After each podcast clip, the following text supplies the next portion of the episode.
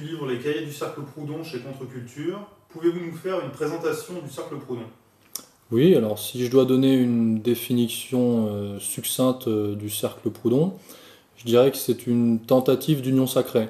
Et si je, si je veux rentrer un petit peu plus dans les détails, le Cercle Proudhon, c'est le rapprochement de 1911 à 1914 de militants de l'action française et de militants du syndicalisme révolutionnaire, face à un ennemi commun euh, bien identifié, à savoir euh, la démocratie. Et euh, le tout autour de la figure, la figure tutélaire revendiquée de Pierre-Joseph Proudhon.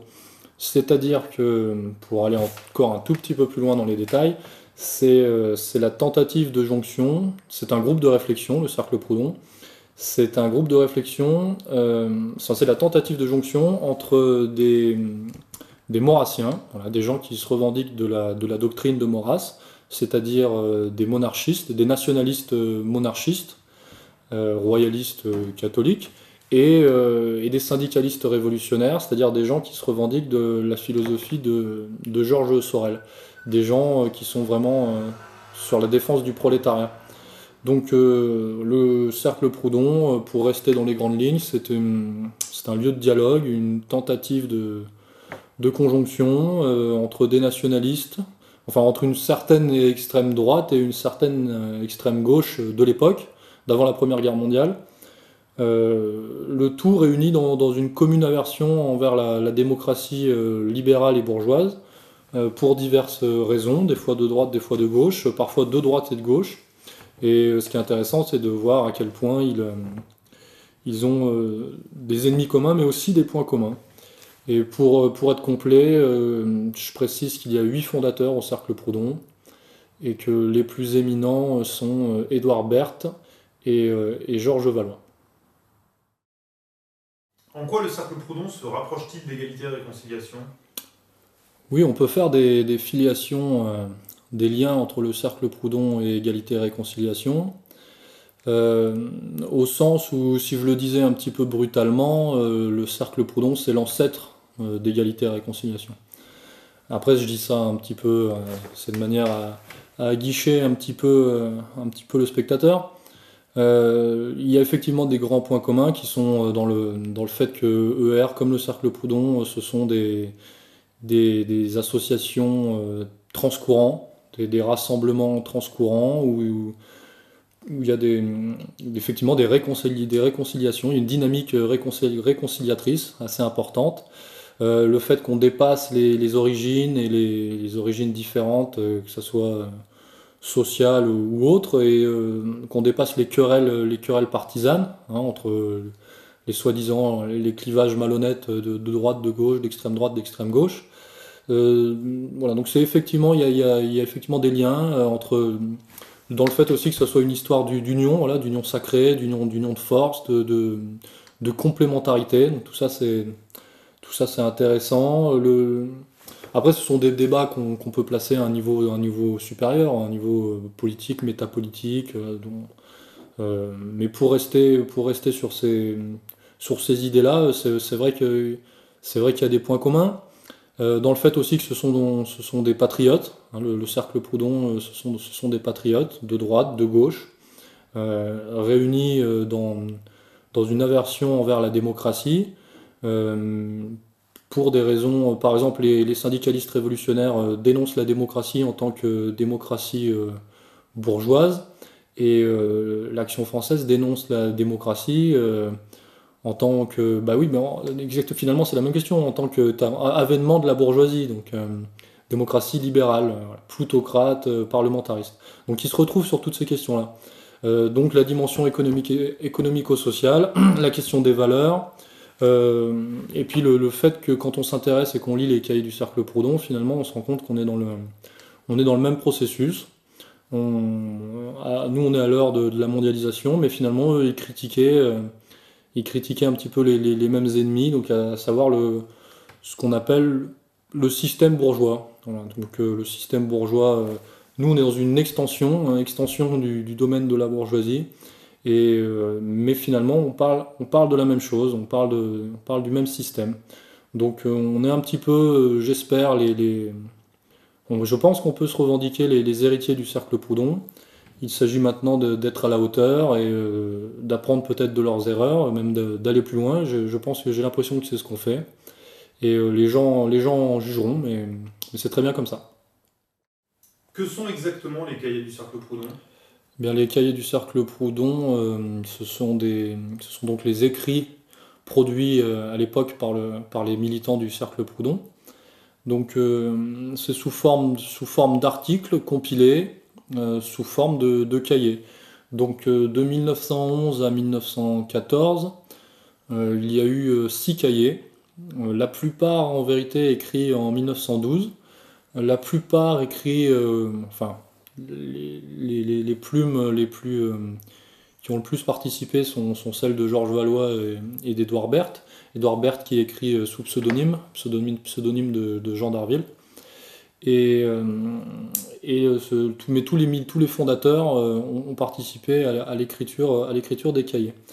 au sein des, cahiers, pour, pour rentrer un tout petit peu dans les détails, les sujets abordés sont, sont aussi vastes que de, que de parler du système démocratique, euh, du système bourgeois, de la plutocratie, euh, des questions de, des, masses ouvrières, des questions autour de la philosophie de Pierre-Joseph Proudhon. Euh, la question du patriotisme aussi est abordée. Il y a aussi des, choses plus contextuelles. Hein. on s'amuse à croiser dans les, dans les textes des figures comme, comme Jean Jaurès ou d'autres, hein, donc c'est intéressant de se replonger là-dedans. Euh, mais pour, euh, pour extraire la, la, la, moelle du, cercle Proudhon et des cahiers, euh, il ressort de la lecture quand même un, un combat contre un combat contre ce qu'ils appellent le, règne de l'or, le règne du capitalisme, et surtout une, une, en fait tout, leur, tout leur combat, tout, toute la, tentative du cercle Proudhon, c'est de, de, joindre les questions de la tradition et les questions de la révolution, euh, les questions de la nation, euh, les questions du, socialisme et euh, les questions de la monarchie, avec, enfin la question de la monarchie avec la question des, classes ouvrières. Donc ce sont ça en, vérité les, les, sujets abordés par le cercle Proudhon et c'est ça la tentative du cercle Proudhon, lié toutes ces questions. Tradition, révolution, nation, euh, prolétariat. Euh, euh, voilà. Et pour essayer peut-être de créer une, une forme de, dépassement de, la civilisation bourgeoise. Pouvez-vous nous faire une présentation de l'ouvrage? Oui, bah, je peux vous le montrer si vous voulez.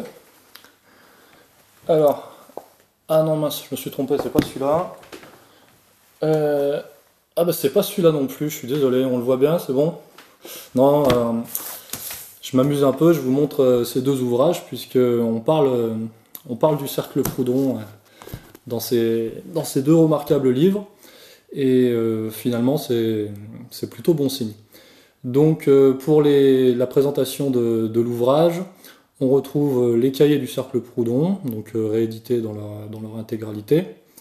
Euh, précédé d'un mémoire que j'ai fait, euh, euh, que j'ai produit quand j'étais à l'université en sciences politiques, qui est donc une analyse politico-historique du cercle. Et, enfin, en tout cas, je, je pense que c'est une bonne entrée pour, pour découvrir et comprendre le cercle Proudhon, et même pour analyser un petit peu les, les dynamiques qui le, qui le traversent.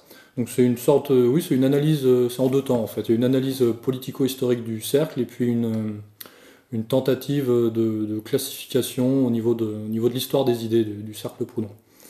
à la fin de l'ouvrage, on retrouvera une post-fast que j'ai écrit récemment, récemment, voilà, qui me permet de, qui m'a permis de, reprendre ma liberté un petit peu par rapport à, l'université que ça restait quand même un travail, euh, c'était un, travail très sérieux, mais je, j'ai, pu actualiser un petit peu, euh, faire des analogies euh, avec ER, et, et ça permet de, d'avoir encore un angle de vue différent.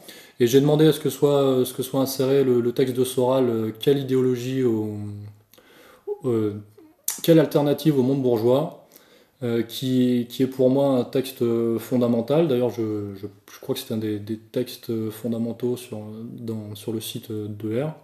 Et je l'ai demandé, j'ai demandé ça par honnêteté, puisque je me suis inspiré de, ce, texte à l'époque pour, pour constituer et structurer le plan de mon mémoire. Donc finalement, ça donne un tout très cohérent et on retrouve une très belle couverture que je vous laisserai découvrir.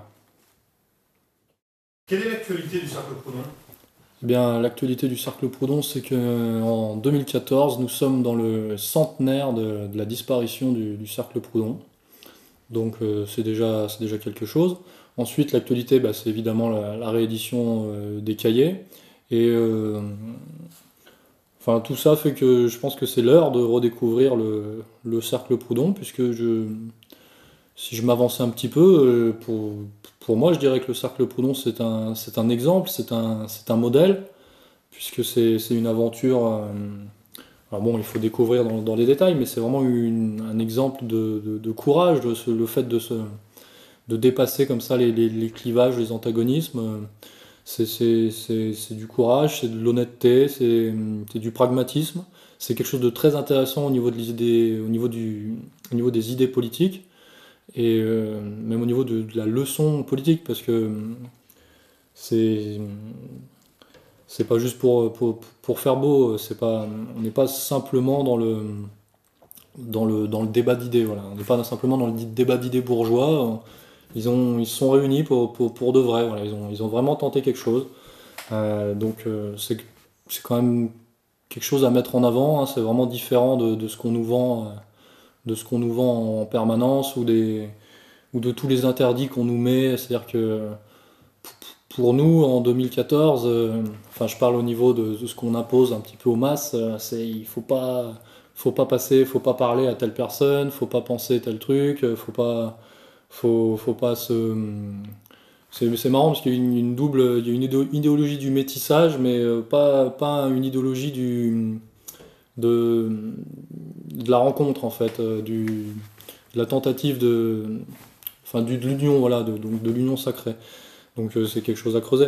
Mais l'actualité du cercle Proudhon, c'est c'est ça, c'est le fait que c'est un modèle, et puis c'est aussi dans, dans, la, dans la modernité, dans sa modernité, dans la modernité de sa critique, et dans la modernité de ses écrits, puisque euh, évidemment j'encourage à, le lire, c'est que c'est que le, cercle Proudhon c'est vraiment euh, c'est vraiment puissant. Euh, moi je trouve que la, plume de, Berthe enfin voilà c'est quelque chose elle me, elle me plaît beaucoup. C'est quelque chose qui quelque chose d'engagé, de, voilà, de puissant, de, de, véhémence et, en même temps ça, ça transpire un petit peu des, valeurs, ça transpire un peu le, patriotisme, voilà, l'amour de la défense, l'amour de la France.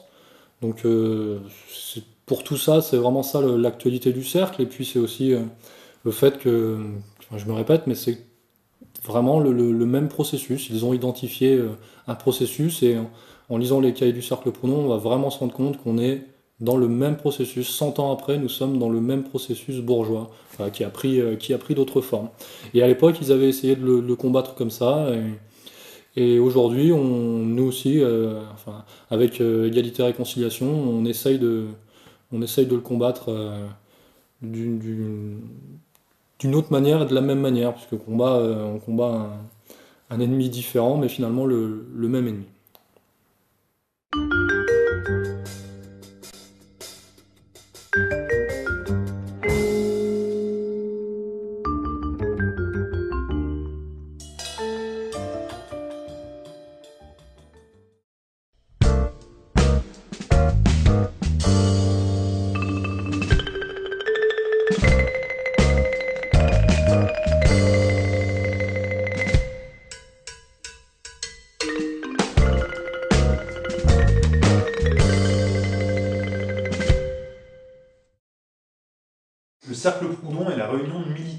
Française et de militants du syndicalisme révolutionnaire. Qu'est exactement le syndicalisme révolutionnaire? Alors le syndicalisme révolutionnaire, c'est la, branche euh, radicale euh, du socialisme. C'est vraiment... C'est une, une philosophie euh, basée sur le essentiellement, intégralement basé sur le, prolétaire, le prolétaire, le prolétariat. Donc le syndicalisme révolutionnaire, c'est une idéologie entièrement prolétarienne. Donc c'est voilà, la gauche prolétarienne, révolutionnaire, anti-réformiste, c'est-à-dire c'est un mouvement qui n'admet aucune compromission avec, le, avec ce qu'on appelle le système, c'est-à-dire avec la, démocratie, avec les partis politiques, euh, et plus étendu avec le, la bourgeoisie. La bourgeoisie, que ce soit au niveau de, des institutions ou même au niveau de la culture. Donc le syndicalisme révolutionnaire, il, ne, se, il ne se ressente, il ne se projette qu'en tant que tout prolétaire. Euh, mais pour comprendre, pour comprendre, pour vraiment comprendre ce que c'est le syndicalisme révolutionnaire, il faut que je refasse un petit peu euh, brièvement euh, l'histoire de l'idéologie socialiste. Pour, on part, si on part de la, de la révolution en 1789, la révolution de 1789, c'est l'avènement de la bourgeoisie et de par le fait, c'est l'avènement de, la démocratie bourgeoise, et donc c'est la création euh, des, masses, des masses ouvrières et de, la classe ouvrière. Euh, et, donc si, si, on part de là, les, toute la première partie du, du 19e siècle, les, travailleurs euh, ne sont pas considérés, comment dire, au plan, au plan politique.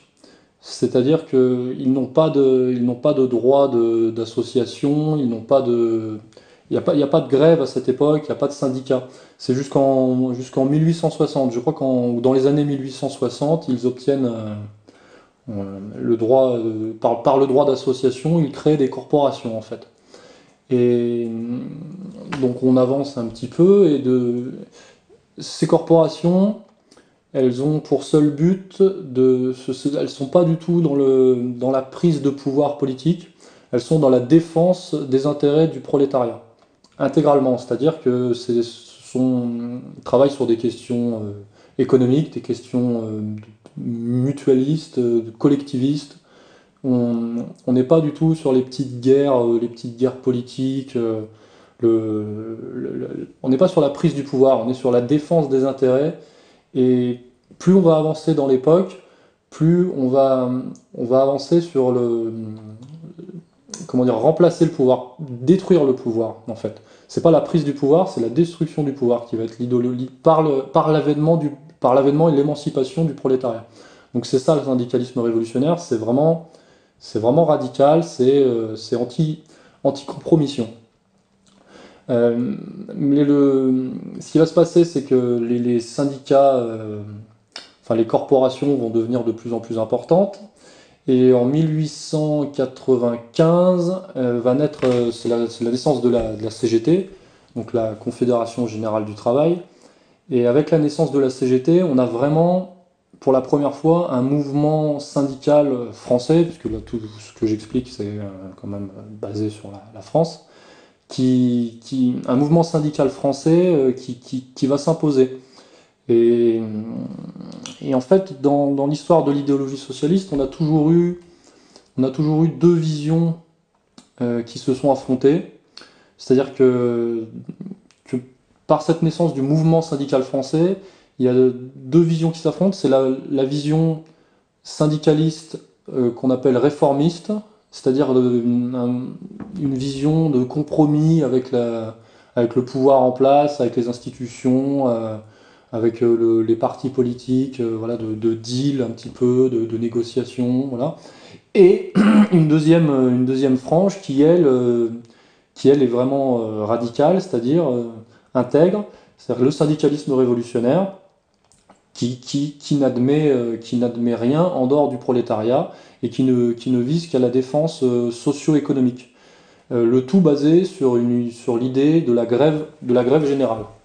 C'est-à-dire que le, les prolétaires bloquent le, le système par, par, des actions violentes, directes, euh, au niveau de, la grève, la grève généralisée. Donc euh, c'est vraiment le syndicalisme révolutionnaire, c'est vraiment une rupture avec l'idéologie bourgeoise. C'est vraiment, c'est c'est une rupture, c'est quelque chose de dur, c'est quelque chose de, de presque, il y a presque comme une assaise à ce niveau-là, c'est vraiment le prolétaire pour le prolétaire, par le prolétaire. Et, et c'est la gauche authentique. Ça, c'est le socialisme authentique et qu'on n'est pas, c'est pas du tout. Enfin, je pense que les gens comprennent, on n'est pas du tout dans. C'est pas le Parti socialiste. Le Parti socialiste, le Parti socialiste, c'est la, c'est la lente décomposition de, cette gauche sociale. Le Parti socialiste, c'est la, c'est la, fille du, syndicalisme de compromis en fait. On, a les, on a les classes laborieuses, on a le mouvement syndical, on a deux visions du syndicalisme, le syndicalisme révolutionnaire, les syndicalistes de compromis. Le syndicalisme de compromis, ça va donner, euh, ça va donner le Parti socialiste. Le syndicalisme révolutionnaire, ça donnera euh, Bon, après, il y a la révolution de 17, donc ça donnera le, Parti communiste et ça donnera aussi euh, le syndicalisme révolutionnaire à la Georges Sorel et, vraiment quelque chose d'authentique qui va disparaître un peu dans l'histoire et qu'on ne sait plus trop où classer maintenant. Mais voilà, donc le syndicalisme révolutionnaire, gauche authentique et radicale. Quelle est la philosophie de Georges Sorel? Alors c'est important de connaître la philosophie de, Georges Sorel, puisque Georges Sorel, c'est une des figures, euh, c'est un des maîtres euh, du cercle Proudhon, entre guillemets, puisque c'est le, maître de Édouard Berthe, qui est, euh, un des protagonistes les plus, les plus éminents du cercle. Donc Georges Sorel ne fait pas partie du cercle Proudhon, pour que ça soit clair. Mais le cercle Proudhon, donc c'est la réunion de, des militants de l'Action française et des militants du syndicalisme révolutionnaire, des militants soréliens, donc euh, qui se revendiquent de la philosophie de Georges Sorel. Et tout, le travail du Cercle Proudhon, c'est d'essayer euh, justement d'allier, euh, de, travailler à l'alliance des, idéologies maurassiennes des idéologies soréliennes. Alors Georges Sorel, je ne vais pas vous faire la, page Wikipédia pour les dates et tout ça, mais Georges Sorel, c'est important de le dire, il vient de la petite bourgeoisie. Euh, c'est un petite bourgeoisie euh, française, euh, patriote. Ce que je veux dire par là, c'est que c'est pas quelqu'un qui. C'est pas Marx. Marx, il vient de la grande bourgeoisie, la très grande bourgeoisie urbaine. c'est on n'est pas dans le, dans le, même cas de lui. Georges Sorel, c'est un petit bourgeois qui a fait, qui a travaillé la plupart du temps en tant que polytechnicien, je crois. Mais donc ça, c'est pour, euh, pour situer l'homme. Euh, au niveau de la, réputation de Georges Sorel, on nous... C'est pareil, tous ces personnages-là, Sorel, Proudhon, euh, on ne sait pas trop où les situer, mais, mais Georges Sorel, on le présente souvent comme un théoricien, donc le théoricien du syndicaliste révolutionnaire, ça c'est vrai. on le présente comme un socialiste, on le présente comme un anarcho-syndicaliste, comme un, marxiste, comme un révisionniste. Euh, un révisionniste euh, du marxisme, hein, je, précise, ou euh, même comme l'inspirateur l'inspirateur du, fascisme, puisque Mussolini s'est revendiqué de, l'influence sorélienne. la philosophie de Georges Sorel, elle est exclusivement basée sur le prolétariat et sur l'émancipation, la libération du prolétariat. Pour faire un, un résumé en, trois temps pour bien comprendre simplement la, philosophie de Georges Sorel. Il faut se pencher sur trois, trois de ses œuvres majeures qui sont la décomposition du marxisme, euh, les illusions du progrès et réflexion, euh, réflexion sur la violence. Euh, d'ailleurs, je fais une petite, petite bande-annonce. Les trois ouvrages vont être réunis et réédités chez Contre-Culture et et ça me paraît, ça me paraît, ça me paraît évident. Donc, vous allez voir, on va comprendre la philosophie de Georges Sorel. D'abord, la décomposition du marxisme. C'est-à-dire que Georges Sorel, dans la décomposition du marxisme, il, atteste que l'idéologie, les outils marxistes doivent être actualisés, voire, voire projetés euh, différemment. Ils sont un petit peu, ils sont un petit peu dépassés euh, déjà de, par les événements et euh, de par les événements qui sont passés fin, fin 19e, tout début, tout début 20e. Et, c'est pas assez radical en fait. Georges Sorel, il poursuit le marxiste, il, poursuit Marx si on veut, où il le dénonce, bon, ça dépend les, angles de vue. il, le complète en fait. Pour lui, c'est incomplet. Et c'est incomplet parce que ça prend pas en compte, ça c'est trop basé pour lui sur sur l'économique sur l'économique et social et ça prend pas en, cause, ça prend pas en compte euh, les, comment dire, le système bourgeois dans sa globalité. C'est-à-dire qu'on n'est pas dans, une, dans le syndicalisme révolutionnaire, on n'est pas sur une attente euh, du capitalisme qui, qui, va de sa course folle qui va, qui va se dégrader et, euh, créer l'avènement du, du, prolétariat par le, avec le communisme. Le syndicalisme révolutionnaire et la philosophie de Georges Sorel, c'est une philosophie de l'action, euh, de la prise en main, donc c'est influencé euh, par Bergson et par Nietzsche notamment, c'est les figures revendiquées euh, par Georges Sorel. Et c'est voilà, vraiment une rupture totale, mais quand je dis totale, c'est vraiment une rupture intégrale avec, avec, le, avec la bourgeoisie, avec le système bourgeois. Donc au niveau, à tous les niveaux. Voilà. C'est ce qui reproche un petit peu euh, au marxisme. Et si on passe à son ouvrage suivant, qui sont les illusions du progrès, c'est que Sorel, dans celui-là, démontre que la phrase, hein, c'est une citation, les idées dominantes d'une époque sont les idées dominantes euh, de la classe dominante, sont les idées de la classe dominante. Les idées dominantes d'une époque sont les idées de la classe dominante. Donc c'est-à-dire que pour lui, donc, il travaille sur le, le 19e siècle, euh, l'idéologie du progrès, est l'idéologie phare et première du, du 19e. Et, il démontre dans cet ouvrage que c'est l'idéologie de la bourgeoisie. C'est l'idéologie de la bourgeoisie par, ses, créateurs, entre guillemets, mais aussi par sa, par sa praxis, c'est-à-dire que c'est dans... L'idéologie du progrès, elle est nécessaire à la domination socio-économique de la bourgeoisie. Et à partir de ce constat, Georges Sorel en arrive aux réflexions sur la violence, c'est-à-dire que pour lui, il faut totalement s'émanciper de, ce système bourgeois. Donc il faut s'émanciper de, l'idéologie du progrès, il faut s'émanciper euh, de, de tout, de toutes les institutions, de tout ce qui, est la bourgeoisie. Donc c'est une rupture radicale. Et dans les réflexions sur la violence, euh, le combat de Georges Sorel, c'est de donner prolétariat une culture, une vision, euh, un ensemble qui lui est propre. Donc c'est-à-dire, lui s'appuie sur le, mythe de, la violence et de, la grève générale euh, pour, vraiment, pour vraiment émanciper et dépasser la, civilisation bourgeoise. C'est une rupture radicale.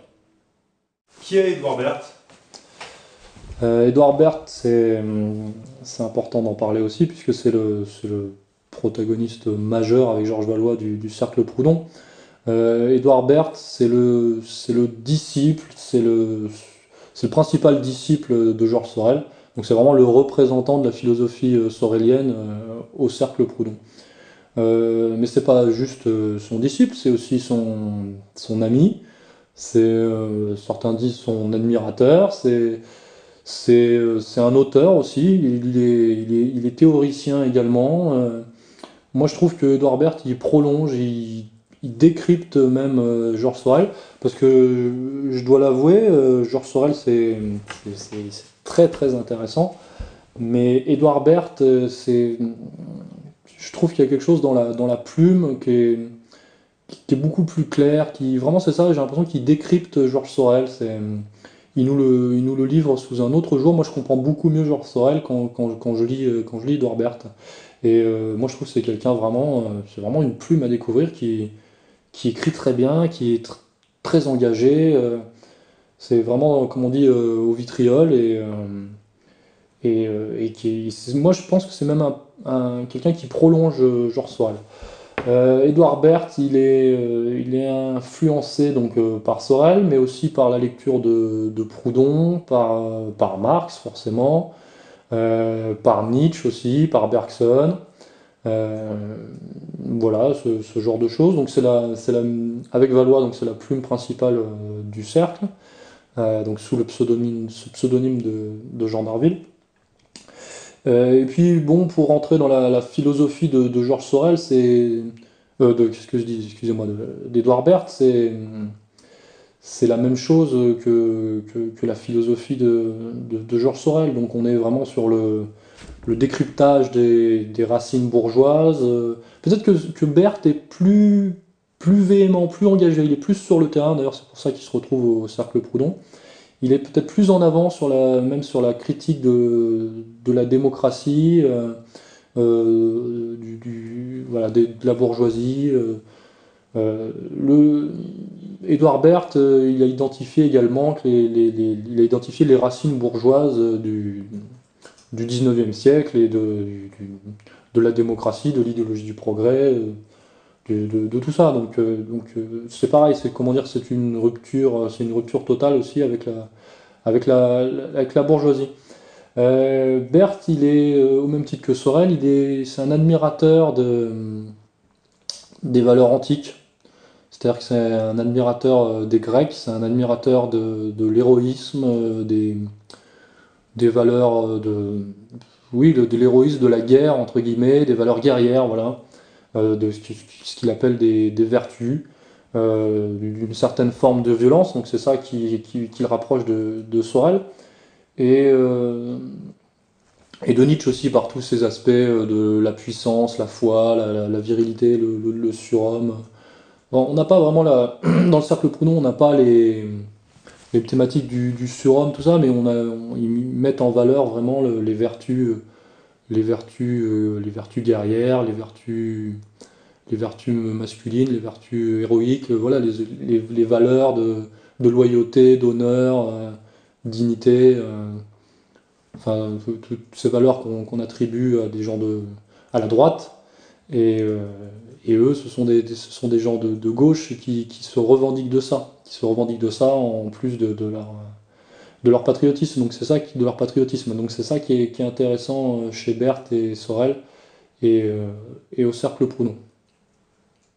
Quel est l'apport du syndicalisme révolutionnaire au Cercle Proudhon? Euh, L'apport du syndicalisme révolutionnaire au Cercle Proudhon, c'est hum, en dehors des, plumes et de, certains militants. il y a deux, sur les huit fondateurs, il n'y a, que, a que deux syndicalistes révolutionnaires à la base, hein, Marius Riquier et Edouard Berthe. Euh, il faut reconnaître que c'est l'action française quand même qui a fourni euh, les, la structure, les locaux, euh, le plus de militants aussi au Cercle Proudhon, même si officiellement le Cercle Proudhon est indépendant et ne fait pas partie de l'action française. Donc l'apport du syndicalisme révolutionnaire au Cercle Proudhon, déjà il faut préciser que le premier, le premier pas euh, dans, ce, dans ce rapprochement entre, entre syndicalistes et nationalistes euh, royalistes.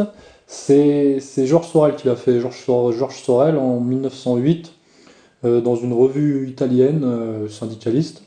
Il a fait l'éloge de, Charles Maurras et, et de l'Action française, en disant que c'était les, les Maurassiens paraissaient pour lui les plus grands. enfin, en 1900, au début du XXe, pour lui, c'était les, vrais tenants d'une contre-révolution et d'un esprit français. Euh, d'une certaine manière, c'était un, peu l'avenir.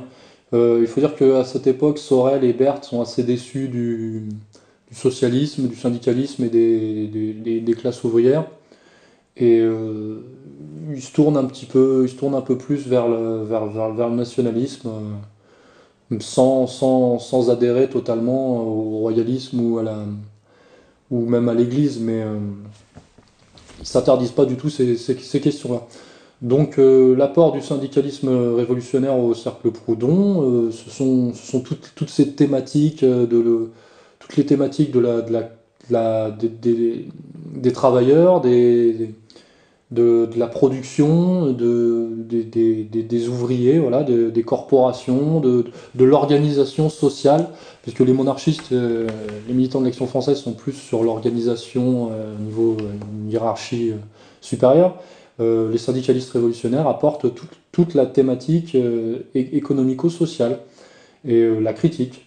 En, faisant, eux, la promotion d'une culture et d'une morale prolétarienne. Voilà, puisque le combat de, Berthe et de Sorel, c'est quand même l'avènement d'une société de producteurs.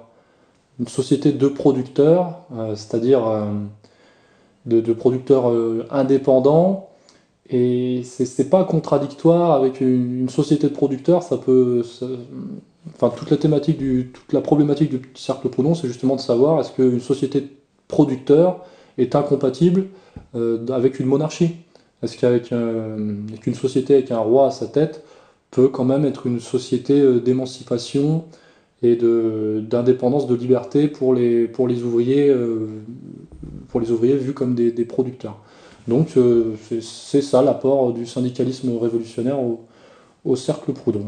Pour, pour, bien, pour bien voir quel est l'apport, il faut lire Les méfaits des intellectuels de Berthe, puisqu'il écrit ça dans la foulée, juste après la, fin du cercle, et c'est, c'est vraiment le, constat de, de, cette, expérience. Et, on retrouve, on retrouve tous les ressentis et toutes les analyses euh, du, cercle dans les méfaits des intellectuels.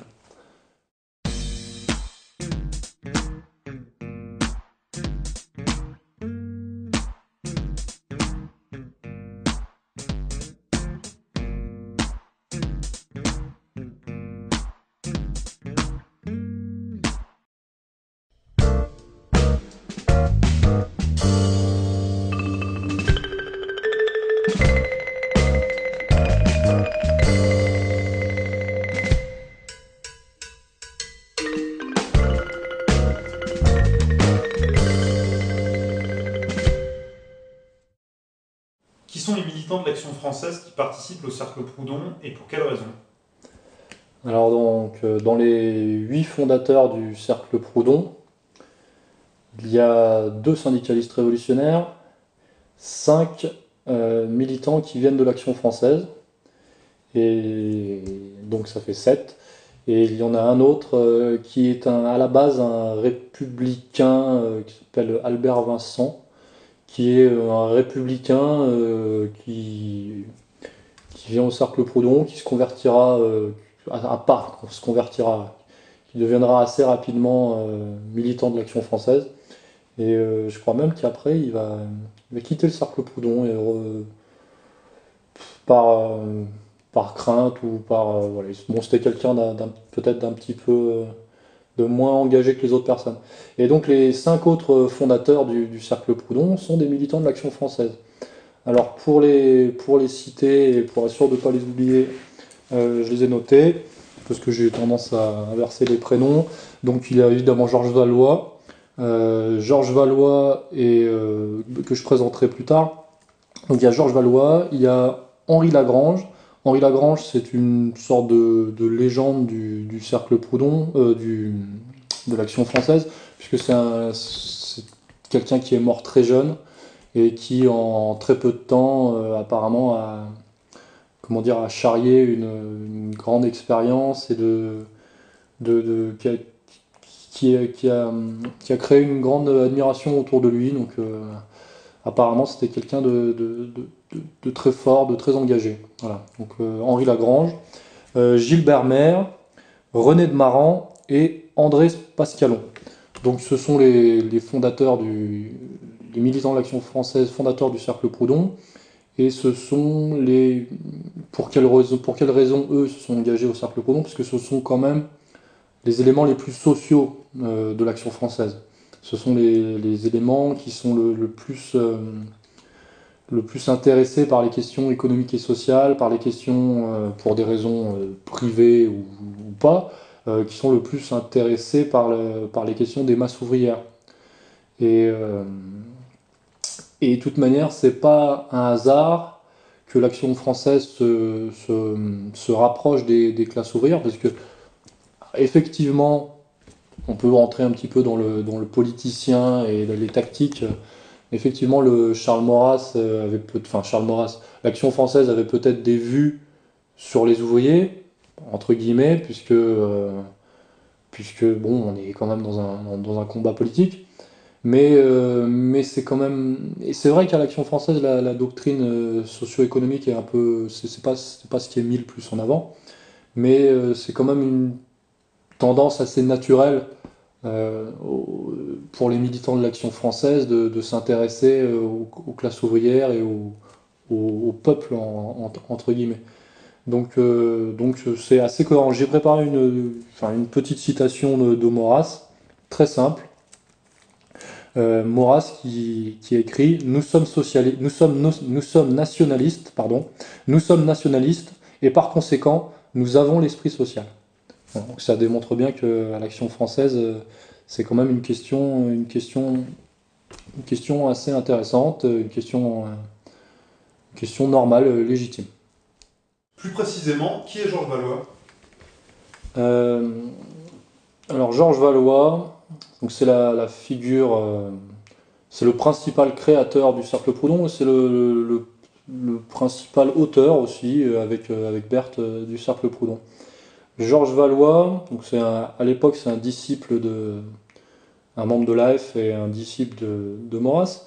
Mais Georges Valois, il a, il a, vraiment un parcours atypique et que, que, que, certains vont dire incohérent ou même peut-être euh, instable, délirant, mais, mais euh, quand, on, quand on approche un peu euh, plus l'histoire et les, écrits de, Georges Valois, finalement c'est quelque chose, c'est un tout et on se rend compte qu'il n'a jamais véritablement changé de combat. En fait, la, philosophie de Georges Valois, ça se résume en deux mots. C'est, euh, bah, d'ailleurs, je crois que c'est le titre, c'est le titre d'un ouvrage. C'est euh, L'homme contre l'argent. Georges Valois, c'est quelqu'un qui toute sa vie a décidé de, a essayé de, lutter contre le, règne de l'argent. Et c'est-à-dire que sa trajectoire après est très particulière parce que Georges Valois, donc c'est un, il vient du monde paysan. C'est un fils d'artisan proche du monde paysan. Euh, d'une famille euh, plutôt républicaine. Mais il est, il, il très vite, euh, il va très vite être attiré par des, des idées plus, plus radicales. Il va se tourner assez rapidement vers, l'anarchisme. Je crois que dans ses premières années, vers 17 ans, il part à, il part à Singapour. Et quand, quand, il revient, quand il revient d'Asie, euh, je crois que là-bas, il est tombé sur euh, plusieurs ouvrages euh, qui, font un peu l'apologie du, prolétariat et de la question sociale. Et il revient en France empreint, de, empreint de tout ça. Il commence à fréquenter les milieux révolutionnaires, les milieux, il commence, il rencontre, rencontre Georges Sorel. Et à ce moment-là, donc, il est plutôt, très marqué anarchiste.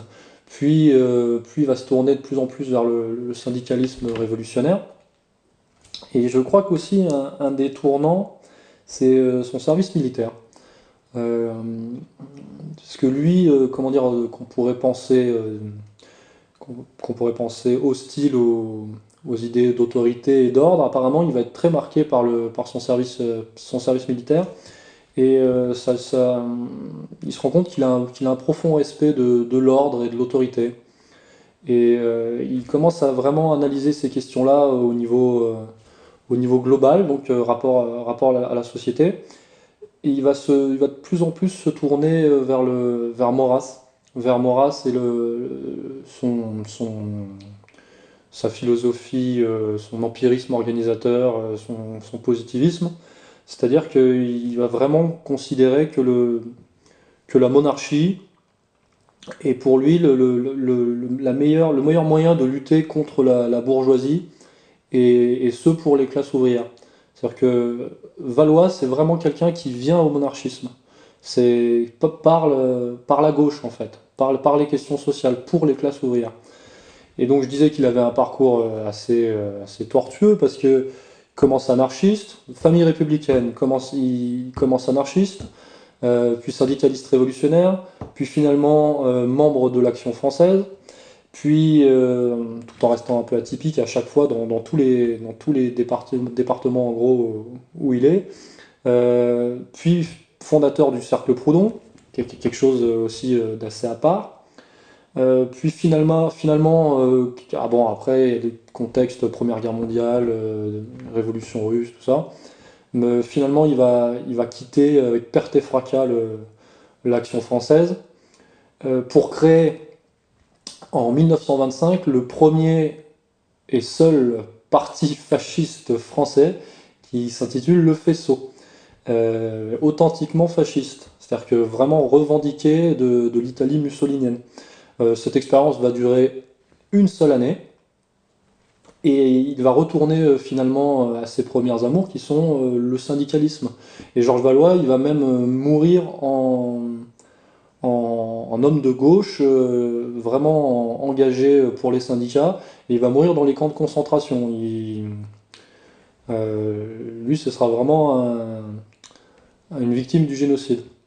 Donc Georges Valois, c'est quelqu'un d'iconoclaste, euh, un parcours atypique euh, que qu'on ne comprend pas au premier abord, mais qui est, vraiment cohérent. Euh, dans la postface que, que j'ai écrite, j'ai fait quand même un rapprochement avec Soral, c'est intéressant, là, ces fluctuations de droite à gauche. Et, voilà pour son parcours. Après, Georges Valois, c'est quelqu'un qui est marqué par la lecture de Proudhon, par la lecture de, de Maurras, de Nietzsche aussi c'est quelqu'un qui, qui, écrit, hein, euh, c'est un, auteur. Euh, il s'intéresse au, catholicisme. C'est euh, voilà, quelqu'un qui s'intéresse à, l'ordre, mais pas à l'ordre pour l'ordre, c'est-à-dire c'est à l'ordre pour, le, pour la cohésion et l'émancipation, enfin l'organisation, voilà, pour l'organisation de, de la société. Comment Maurras percevait-il le cercle Proudhon?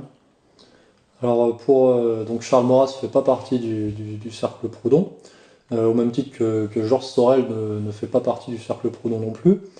Euh, ils, sont, ils sont restés tous les deux en, retrait rapport au cercle, dans une, sorte de bienveillance un peu dubitative. C'est-à-dire que pour, pour, parler de Maurras, parce que Sorel lui quand même enclin à, un rapprochement avec les nationalistes, mais pas. Il y avait quand même beaucoup de doutes euh, sur sur l'Église et le sur l'Église et sur la monarchie qui considérait un peu comme des institutions euh, mortes, ce qui explique que, que Sorel n'a pas été plus loin dans, dans, le rapprochement. Et pour Maurras, même s'il y, a énormément de, de, points communs et de, choses à creuser, euh, pour Maurras, euh, c'est, il est assez dubitatif euh, sur le, sur le syndicalisme révolutionnaire. Il est. Disons que c'est, pas que ça l'effraie, mais l'action, l'action violente prolétarienne revendiquée par le syndicalisme, c'est pas, c'est pas ce qui l'attire le plus. Pour le, pour le, n'était pas non plus un spécialiste, euh, un spécialiste du, socialisme, c'est pas et c'est pas un spécialisme du, socio-économique, des questions économiques. Euh, donc euh, il s'y intéresse, mais apparemment il a plutôt regretté de ne, pas, ne, pas, ne pas s'y être plus intéressé tout au long de sa vie. donc le, les, rapports de, de Maurras avec le cercle Proudhon, L'action française a fourni les locaux, a fourni euh, donc la, structure, a fourni le réseau, a fourni plus de militants, mais euh, Maurras, a mis, a présidé à la, première, la première réunion du cercle, mais Maurras a mis un point d'honneur à ce que le, cercle Bourdon ne soit pas affilié officiellement euh, à l'action française. C'est-à-dire qu'il voulait préserver le, mouvement de l'action française et il voulait aussi préserver sa doctrine ce qui est, euh, ce qui est normal. Et euh, de la même manière que Sorel euh, peut-être a voulu préserver un petit peu aussi son, son terrain idéologique. Et, et, et puis Maurras n'était pas. C'était son, ses rapports avec Valois sont, sont, un peu ambigus, puisque donc c'est Valois qui est le, principal créateur du cercle. Euh, Maurras a de la bienveillance envers, envers Valois, euh, qui, est même impressionné par lui, qui est vraiment une recrue, une recrue euh, prolétarienne, euh, vraiment puissante, mais c'est quand même considère quand même que c'est un élément, c'est un élément atypique, c'est c'est voilà, c'est un petit peu ambigu. Et d'ailleurs, Valois quittera, quittera l'action, française et, et ça un petit peu c'est c'est différent. Euh, on peut rajouter que Maurras, il n'est pas, il pas, il pas vraiment fan de. Enfin, il n'est pas fan. c'est pas ses premiers intérêts. Bah déjà, bon, Maurras il déteste tout ce qui est germanique. Donc le cercle Proudhon qui se revendique un peu de Nietzsche, c'est pas pas la tasse de thé de Maurras. Il est un petit peu suspicieux aussi vis-à-vis de Proudhon, qui n'est pas qui, qui, qu'il considère, qu'il reconnaît, euh, qu'il fait même plus que reconnaître. Mais euh, il y, a toujours.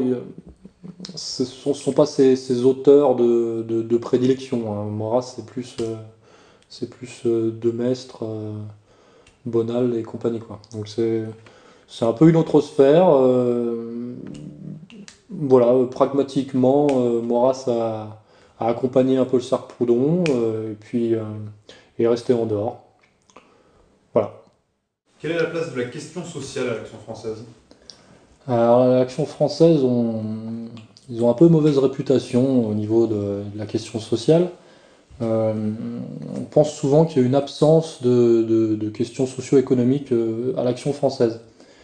Euh, c'est relativement faux. C'est en fait c'est plutôt une méconnaissance c'est vrai que c'est pas la priorité pour l'action française, mais c'est plutôt c'est un peu de leur faute. Voilà. Ils ne mettent pas en avant assez euh, euh, ces questions-là. puisque moi je pense humblement, si, j'avais un, conseil, il faudrait qu'ils souffrent un peu de, ça, il faudrait qu'ils mettent plus en avant le, royalisme social, puisqu'il existe, puisqu'il est présent. C'est-à-dire que chez Maurras, donc c'est pas du tout les, priorités, puisque chez Maurras on est sur le, nationalisme en priorité, le royalisme, le, positivisme, euh, l'empirisme organisateur, c'est ce genre de choses, mais la, question de l'organisation de la cité et des, rapports entre la, monarchie et les, corps sociaux euh, est présente. Donc euh, le, le social existe euh, la question sociale à l'action française existe de par, euh, de par aussi certains de, ses militants, comme, euh, comme, comme Georges Valois et, tous ceux qui, ont, qui sont passés par le Sarpoudon, mais je veux dire même au niveau, au niveau de l'histoire du, de l'action française, c'est pas, pas incompatible. en fait, même aux origines de l'action française, il y a... je ne suis pas un spécialiste non plus, je laisserai, je laisserai Monsieur Blanchonnet en parler. Mais hum, je ne suis pas un spécialiste des origines euh, de l'action française, mais il y a quand même dans les, dans les bases, c'est-à-dire que si on s'intéresse à la Tour du Pin, René de la Tour du Pin, ou à la doctrine sociale de l'Église, ce sont quand même des, fondements de, de, l'action française. Et, et, ce sont des gens qui, pour schématiser, sont, comment dire, des c'est une vision sociale influencée par le, influencé par le catholicisme. Donc, euh, donc, donc c'est présent, euh, toutes ces questions de, justice sociale euh, sont, sont présentes et il, faudrait les, il faudrait les, il faudrait les, titiller un petit peu, les, les, les faire ressortir. Et c'est ce que fait le Cercle Proudhon en, rencontrant des, des, militants syndicalistes. il y a aussi eu les. Enfin voilà, des cercles. Je crois qu'il y a eu l'existence des cercles catholiques ouvriers. il y a un passif.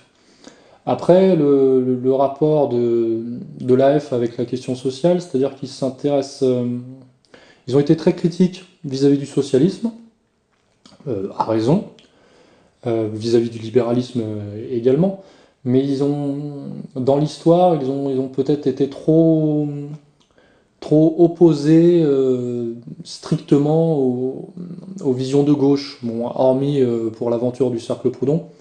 Mais, euh, mais, mais, comment dire, ils ont peut-être pas creusé, mais comme tout à chacun finalement, euh, qu'est-ce que le vrai socialisme et qu'est-ce que le vrai syndicalisme et, euh, qu'est-ce que la vraie radicalité, la vraie critique du libéralisme de gauche qu'on redécouvre finalement peut-être peut-être aujourd'hui. Donc le cercle Proudhon a effectivement servi à, rapprocher les questions sociales, les thématiques sociales et les, les, thématiques euh, nationalistes et, euh, effectivement à mieux interpréter les, certaines formes de socialisme pour l'action française. Euh, c'est vrai que je dois préciser que pour l'action française, le, socialisme, le marxisme, c'est vraiment vécu, c'est vraiment vu comme, comme un anéantissement, une négation de, l'homme. Une sorte de, négation de l'homme par sa dilution dans la société. Donc c'est pas une atomisation libérale, c'est voilà, une négation et euh, c'est en cela, ce qui est, une critique valable, euh, que l'action française a, rejeté euh, le, socialisme. Mais c'est pas pour ça que toute la question sociale est à rejeter, c'est pas pour ça que l'action française a rejeté toute la question sociale, puisque j'ai dit, je l'ai précisé, il y a effectivement un, substrat, une base, il y a, y, a de, il y a de quoi faire au niveau social pour l'action française. D'ailleurs, si je dois préciser, euh, parce que si, je veux utiliser une thématique de, de Maurras, je fais la distinction, la distinction entre le pays légal et le pays réel. Euh, le pays réel, pour Maurras, c'est le peuple. Le peuple, ce sont les classes ouvrières.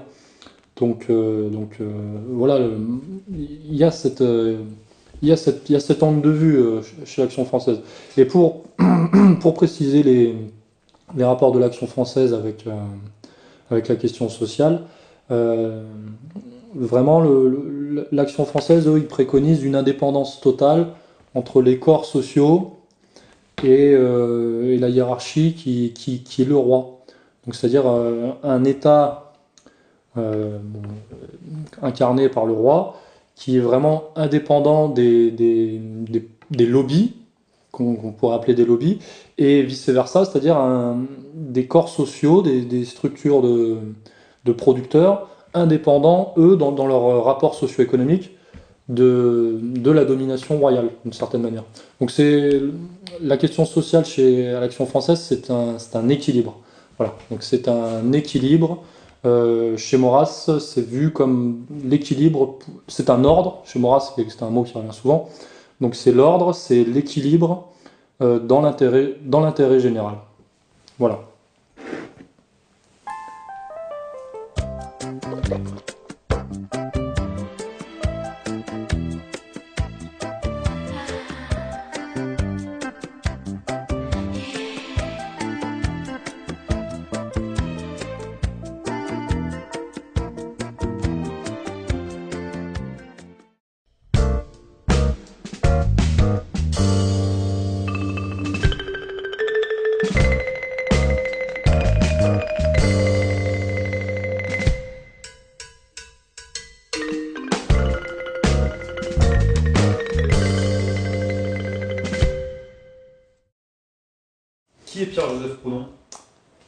Pierre-Joseph Proudhon, c'est la figure tutélaire du, cercle Proudhon, donc c'est la, la, figure revendiquée du, cercle Proudhon. Donc pour, vraiment éclaircir les choses, euh, Proudhon n'a pas fait partie du, cercle Proudhon, bien évidemment.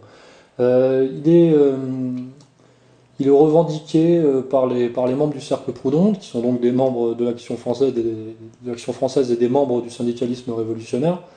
Euh, pour diverses raisons. C'est-à-dire qu'il plaît aux hommes de droite et aux hommes de gauche en même temps, euh, des fois pour des raisons euh, qui sont un peu opposées et souvent, souvent pour les mêmes raisons. Parce que c'est. C'est-à-dire que Proudhon, on en fait souvent le, père de, l'anarchisme. c'est bien plus. Si on s'intéresse au parcours et à l'œuvre de Proudhon, c'est difficile de le réduire simplement à, l'anarchisme, d'ailleurs dont on ne sait même plus trop aujourd'hui euh, ce à quoi ça fait référence. En tout cas, ça fait pas du tout référence, l'anarchisme d'aujourd'hui ne fait pas du tout référence euh, à l'ensemble de l'œuvre de Proudhon.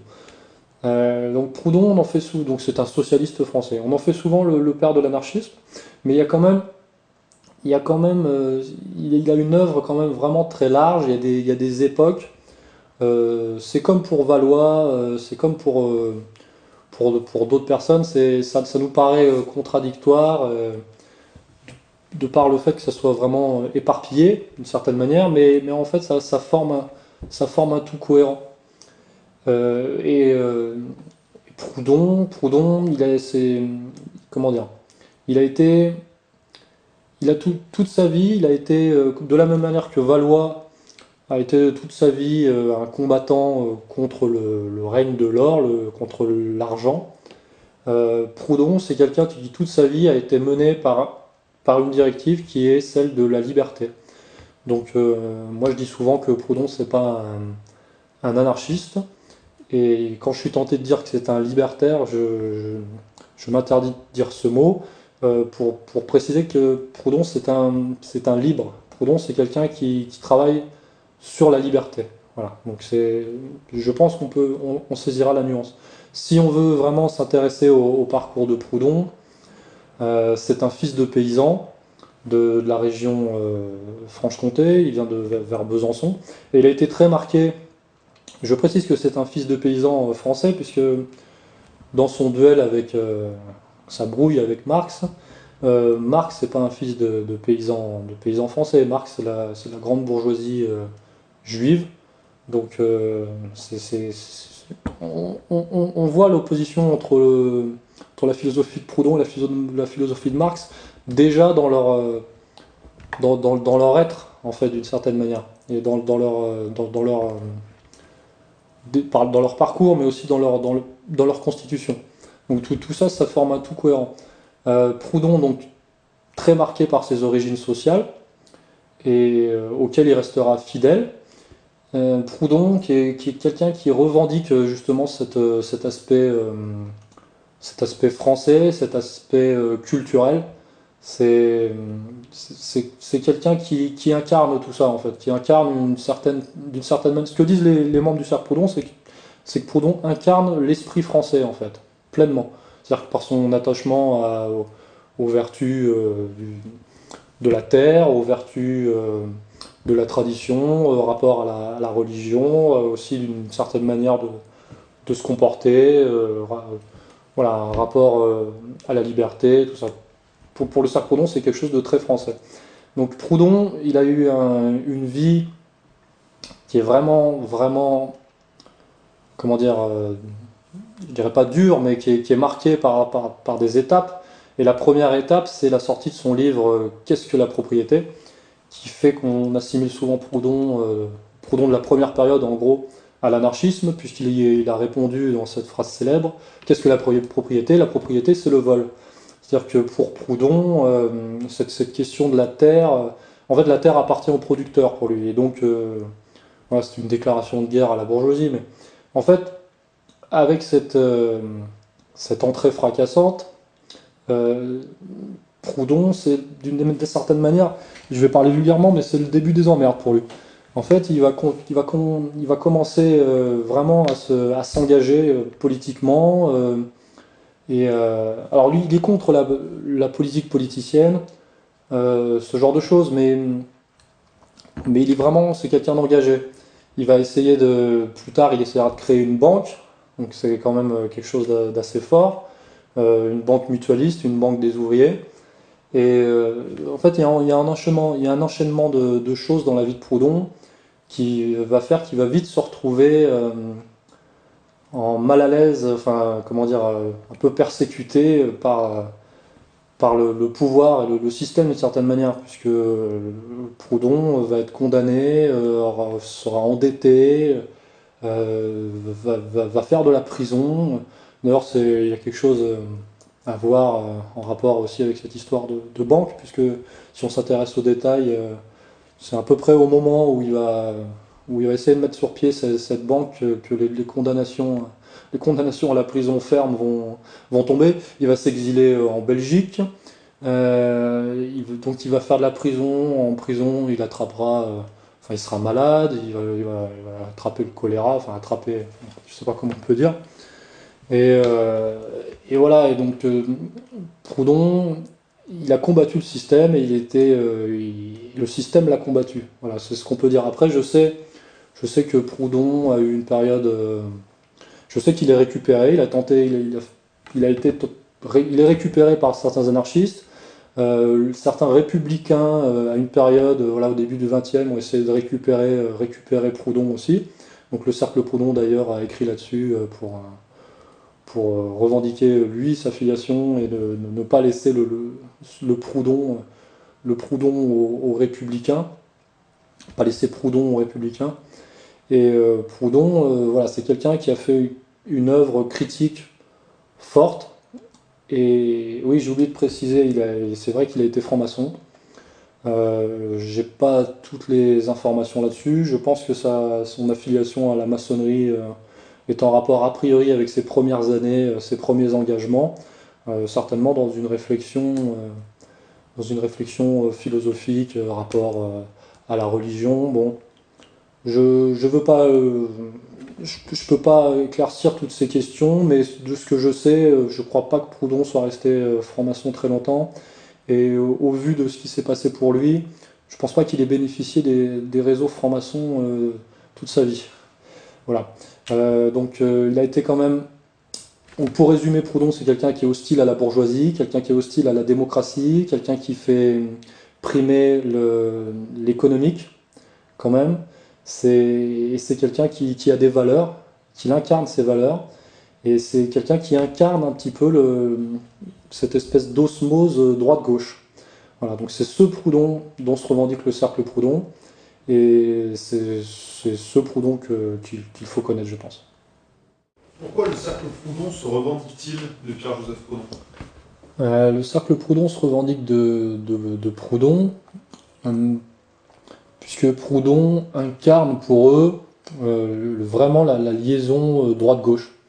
C'est-à-dire que pour eux, Proudhon, c'est l'homme, euh, c'est le français typique.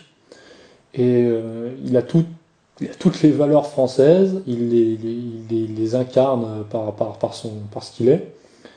Et en fait, on comprend que les, syndicalistes révolutionnaires se, revendiquent de Proudhon, rapport à sa critique, euh, sa critique acerbe, sa critique de gauche du, de la démocratie, de la bourgeoisie, euh, du libéralisme, de, oui, de, la domination euh, plutocrate, enfin bon, de, toute cette, de toute cette culture, de toute cette critique. Euh, c'est moins évident pour, les, pour les, militants de l'action française, mais en l'occurrence, les militants de l'action française qui, se revendiquent de Proudhon, ils le font puisque, puisque Proudhon euh, incarne des, valeurs, des, valeurs dans, dans, lesquelles ils se reconnaissent, euh, à savoir le patriotisme. C'est-à-dire que Proudhon c'est un socialiste, mais Proudhon c'est un socialiste français. ça fait quand même une, c'est un socialiste patriote. Donc ça, ça, fait quand même une, bonne, une bonne différence euh, pour eux. De plus, c'est pas un, Proudhon a fait une grosse critique du communisme, hein, notamment dans sa brouille avec Marx, ce qui n'est pas pour déplaire aux, membres de l'Action française. Euh, Proudhon a fait une grosse critique de la Révolution française, donc de l'avènement de la bourgeoisie, et donc de la, par, là, par, là, la, chute, euh, par là la chute de la monarchie, ce qui n'est pas pour leur déplaire non plus. Euh, ce qu'ils disent souvent, c'est que ils se revendiquent de l'esprit proudhonien. Et l'esprit proudhonien, pour eux, donc c'est l'esprit français, et ça s'assimile à la valorisation du travail, hein, avec, avec une majuscule, avec un T majuscule, et, euh, et aussi avec la, valorisation d'un certain, ce qu'ils appellent un esprit guerrier. C'est-à-dire que pour eux, Proudhon, c'est quelqu'un qui, qui incarne aussi les valeurs de, pas, les valeurs de, guerre, c'est pas ça, les, ce sont les, valeurs de, de, lutte, de, loyauté, de comment dire, de, lever la tête, euh, c'est ce genre, les valeurs antiques aussi, ce sont les valeurs de l'héroïsme. Voilà, c'est Proudhon, c'est quelqu'un qui, qui, revendique ça et qui l'incarne, et c'est ça aussi qui plaît, euh, qui plaît aux, membres, aux membres du cercle, aux membres du cercle Proudhon. Euh, voilà, pour, pour toutes ces raisons, bon, alors je sais que euh, le, voilà, le, Proudhon a, été, a essayé d'être récupéré par, par les républicains, par les anarchistes, tout ça, mais à chaque fois, ils mettent de côté cette facette de Proudhon qui est finalement indissociable de, de sa critique, de sa critique de gauche. Donc euh, voilà, Proudhon, c'est quelqu'un de qui s'intéresse à la tradition, qui, qui, qui la prend en compte, c'est quelqu'un d'antilibéral, mais c'est quelqu'un de, contre-révolutionnaire, mais c'est aussi euh, il incarne cette espèce de liaison droite-gauche.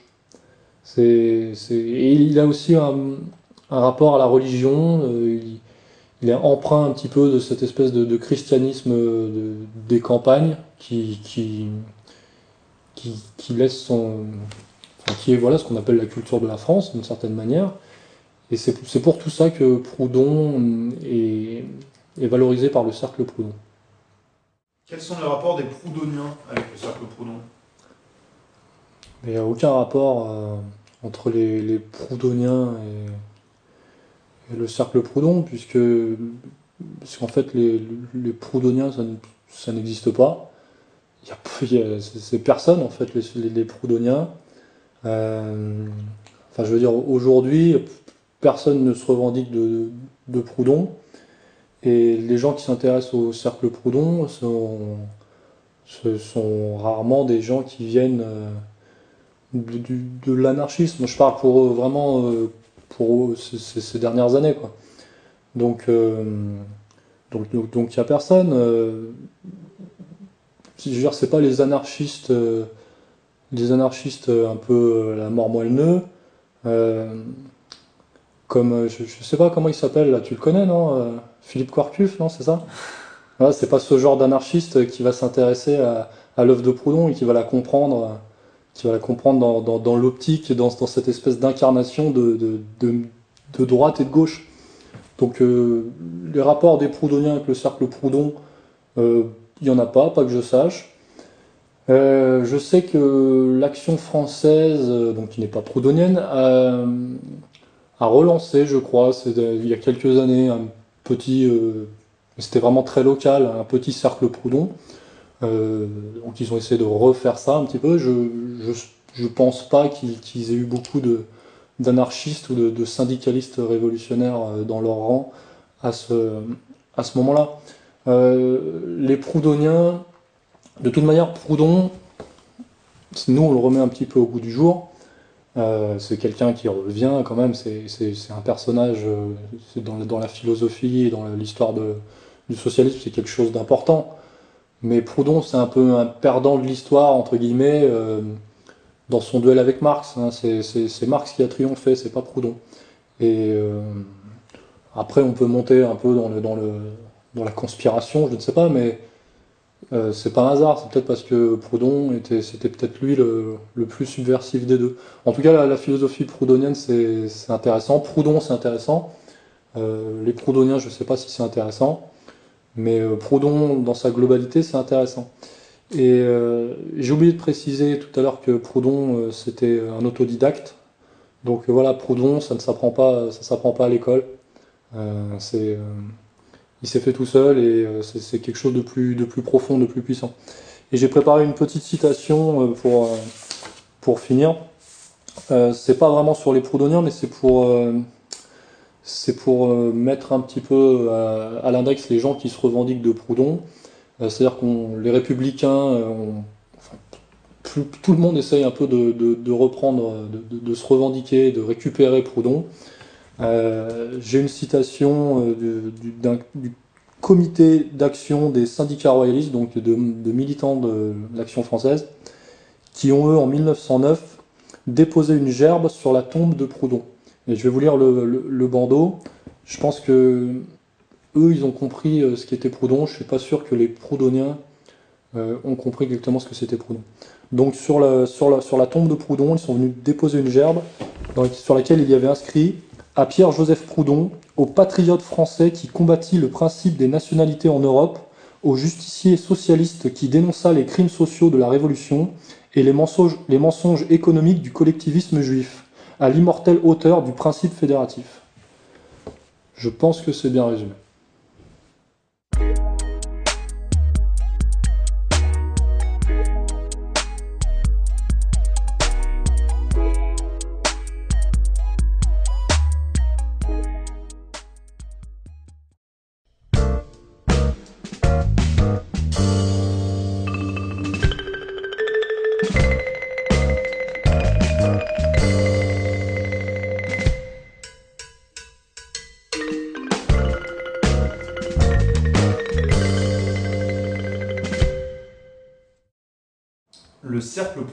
A-t-il une idéologie?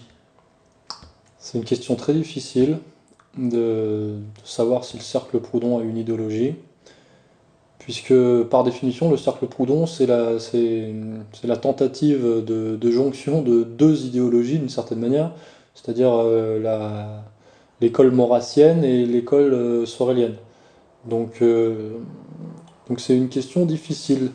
Le cercle Proudhon, c'est c'est construit dans. C'est une union sacrée, donc c'est construit dans une, dans une opposition, euh, dans une commune aversion euh, de la démocratie, hein, antidémocrate de droite, antidémocrate de gauche, une commune aversion euh, de, la, la, démocratie libérale, de la démocratie bourgeoise, de la République, de, enfin, de la République bourgeoise, libérale, parlementariste, plutocrate, mais mais il n'y a pas que des, que des. Que des c'est pas quelque chose qui s'est construit que en opposition aussi. Il y a, il y a, beaucoup de points communs euh, entre, entre les militants qui viennent de, de, bords différents.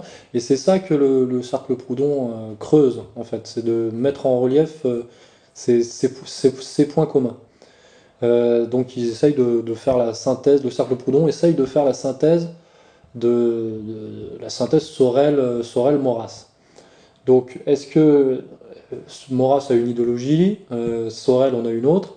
Est-ce que, est que, est que le, mélanger les deux, entre guillemets, est-ce que ça nous donne une idéologie? C'est une question difficile. Moi, j'ai dans, dans le mémoire, j'ai essayé de prendre, prendre à revers la version de, de Sternel, qui est de dire que le, cercle Proudhon a une idéologie, c'est une idéologie fasciste pour, pour Sternel. C'était même c'est même plutôt euh, c'est, le cercle Proudhon, c'est ce qui a inspiré l'idéologie fasciste pour, pour lui. Donc euh, pour, euh, pour l'historien israélien Ziv Sternel, le cercle Proudhon, c'est, c'est, c'est du pré-fascisme. Voilà. Et moi, dans, mais je, il n'y a pas, pas que moi, je veux dire, tous les, tous les historiens un peu sérieux qui, que malheureusement on ne met pas sur le devant de la scène, ont, comment dire, euh, ont démonté un petit peu cette, euh, cette version, mais c'est la version officielle. Euh, la version officielle du cercle Proudhon, c'est que c'est du préfascisme.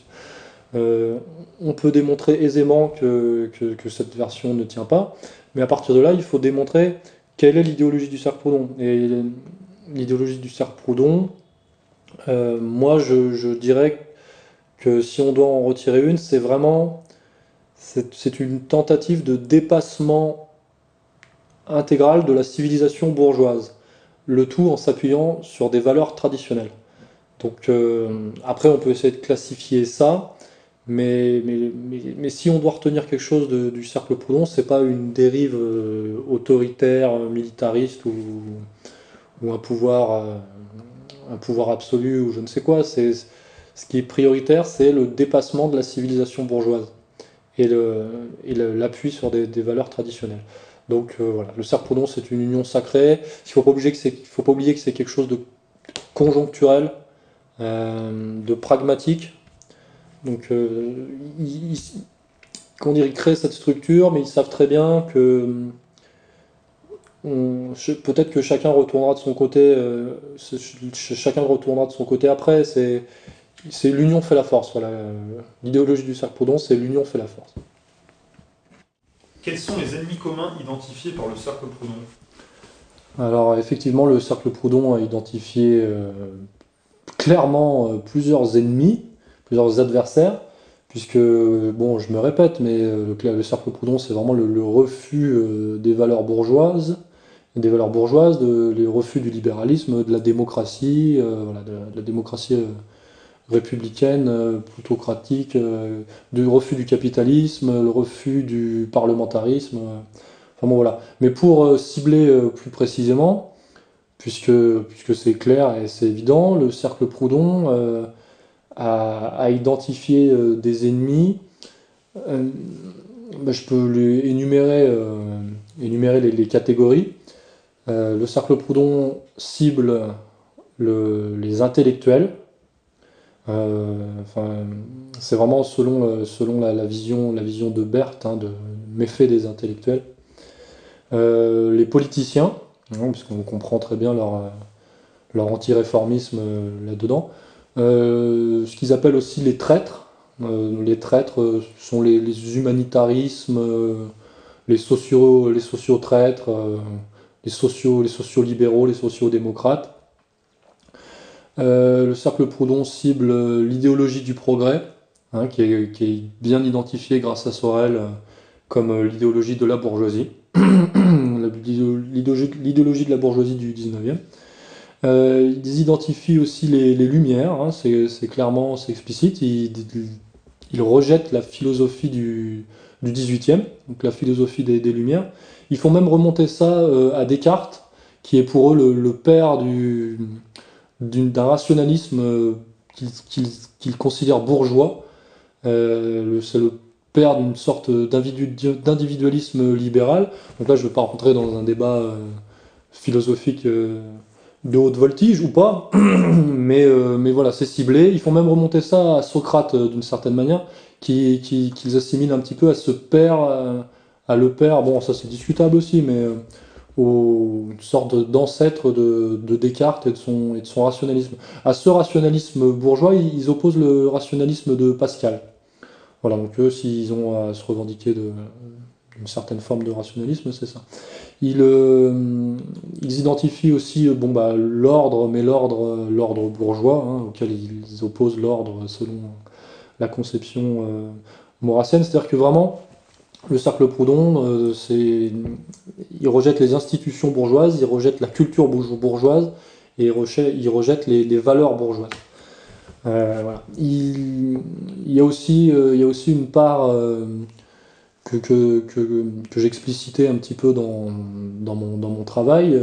il y a une part non négligeable du cercle Proudhon, puisque c'est une des critiques qui lui a été attribuée, c'est au sujet de, l'antisémitisme. Alors c'est vrai que le cercle Proudhon a assez critique envers je ne vais pas dire envers les juifs au niveau générique, mais c'est plutôt envers la bourgeoisie juive, en fait, puisque le cercle Proudhon, il pousse le, travail, c'est-à-dire qu'ils ont, ils rejettent la bourgeoisie, et ils ont identifié qu'une part de la bourgeoisie euh, était une bourgeoisie juive et, internationaliste.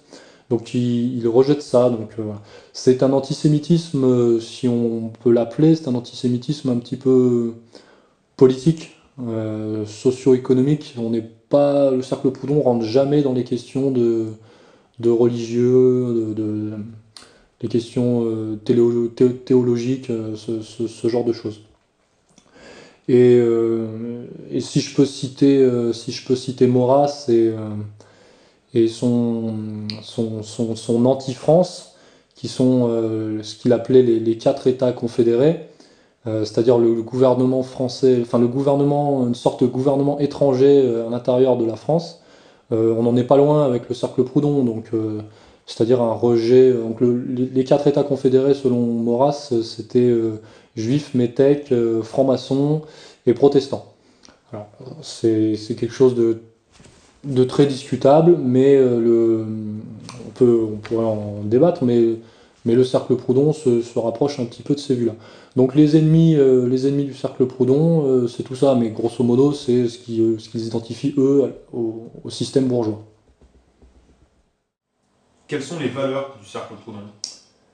Oui, parce que le cercle Proudhon, ce n'est pas juste une opposition, une, aversion.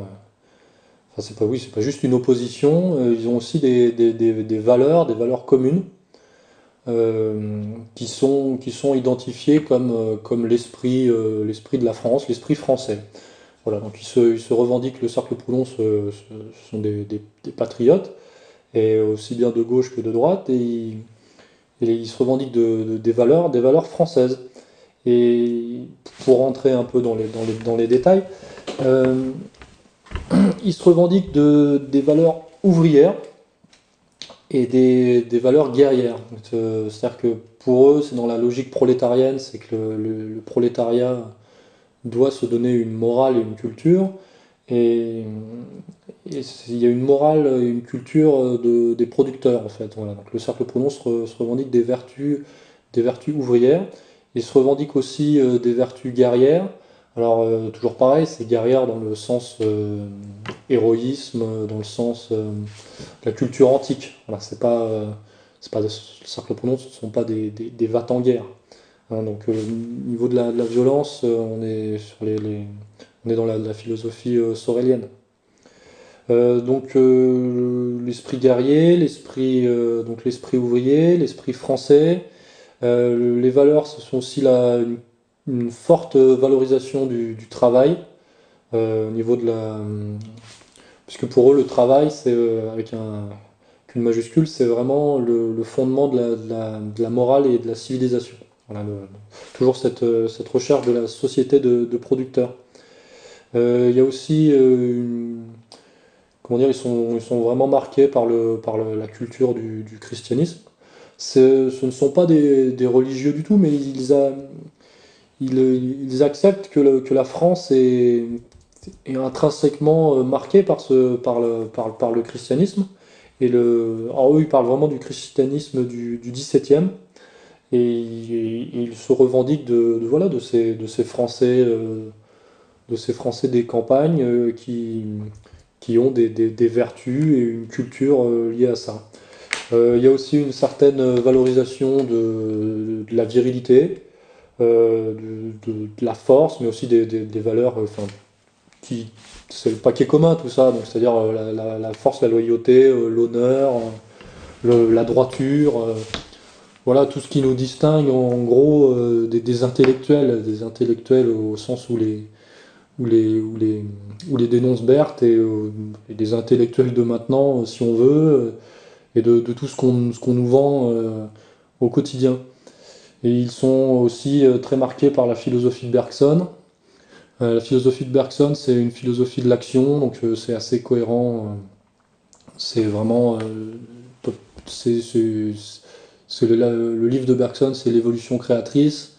Et c'est vraiment comment c'est une philosophie euh, mobilisatrice du, mouvement. donc ça, ça, les intéresse beaucoup. Et ils se revendiquent aussi euh, beaucoup de, Nietzsche. Donc, enfin, Nietzsche, c'est pareil, hein, c'est comme Valois, c'est comme Proudhon. On peut, on peut essayer d'en tirer, euh, tirer des, des, conjectures, des interprétations, mais, mais ils se revendiquent de Nietzsche dans, dans, dans cette valorisation des cultures antiques et de, et d'une certaine forme de, combat et de virilité, de virilité et d'esprit. Donc euh, ce, sont, ce sont les valeurs qui, qui unifient le cercle Proudhon. Quelle fut la limite à cette idéologie? Euh, bah, La limite à l'idéologie du, cercle Proudhon, euh, je dirais qu'elle n'a pas été... Elle vient pas de, de l'idéologie elle-même, quoique après on peut se perdre aussi, on peut se perdre en interprétation, mais elle vient plutôt, euh, je dirais, de l'extérieur. Elle vient de l'extérieur et de l'intérieur, mais pas vraiment. Je pense pas qu'elle vienne de l'idéologie en elle-même. C'est-à-dire que ce qui a mis fin au cercle Proudhon, c'est euh, quand même l'avènement, enfin, l'arrivée de la Première Guerre mondiale. Le cercle Proudhon, ça se termine en 1914. Après, il y a des hauts, il y a des bas. bon, c'était déjà en train de péricliter un petit peu, mais c'est justement parce qu'on avançait vers, vers, la Première Guerre mondiale. Et euh, c'est intéressant de se dire que, que bon, le cercle Proudhon, ce n'était pas quelque chose qui inquiétait le système, euh, je, me dis, je veux dire, outre mesure, mais enfin, c'est intéressant de regarder ça aujourd'hui avec le recul, et euh, notamment pour égalité et réconciliation, par exemple, et tous les, tous les, dissidents.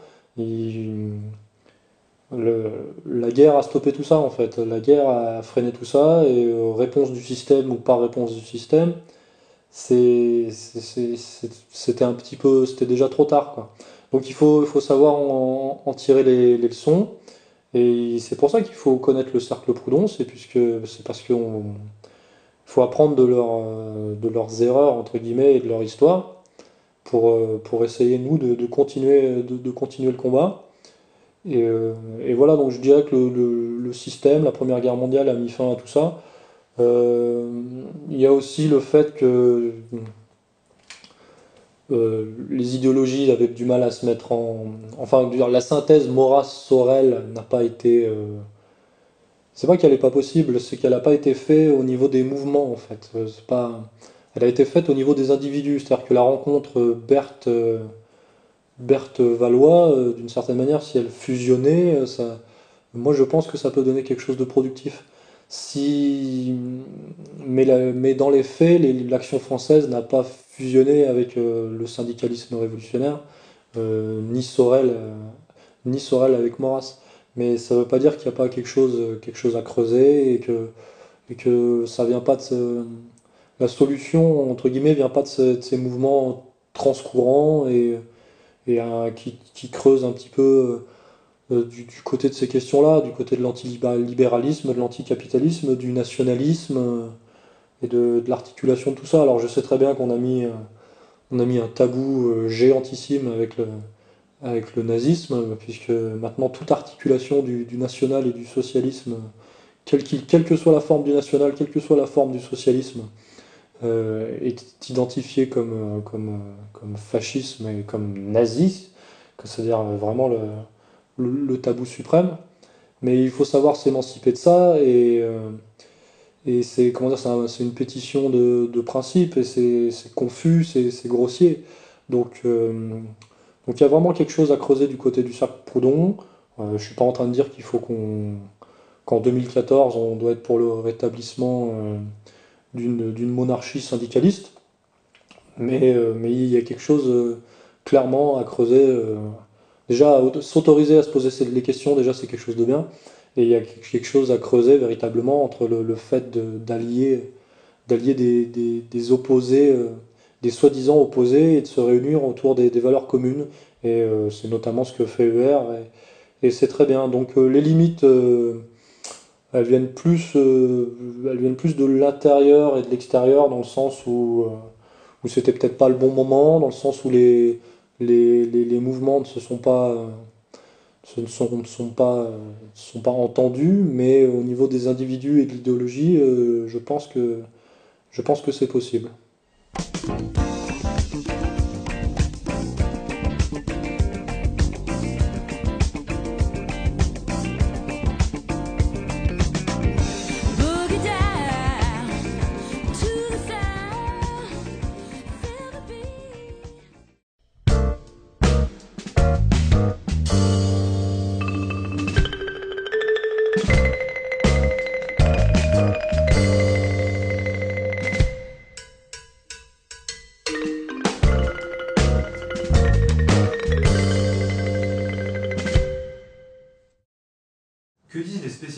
Du cercle Proudhon La version officielle, la doxa autour du cercle Proudhon, c'est de dire que c'est un cercle préfasciste. Euh, c'est une vision, en fait, dans les milieux intellectuels universitaires, euh, au niveau de au niveau des, livres, des, analyses historiques, on, tombe très rapidement sur ce, sur ce genre de, ce genre de raisonnement c'est-à-dire qu'autour du cercle Proudhon, finalement, il y a eu très peu d'écrits. Et les seuls qui, l'ont mis en avant euh, se, sont, se sont malheureusement tournés vers, ce genre d'analyse. Et le livre qui a vraiment mis, qui a remis le cercle, malheureusement, de, cette manière-là, le cercle Proudhon au, goût du jour, c'est le livre de Ziv Sternel, qui s'appelle la droite révolutionnaire, 1885-1914, les origines françaises du fascisme.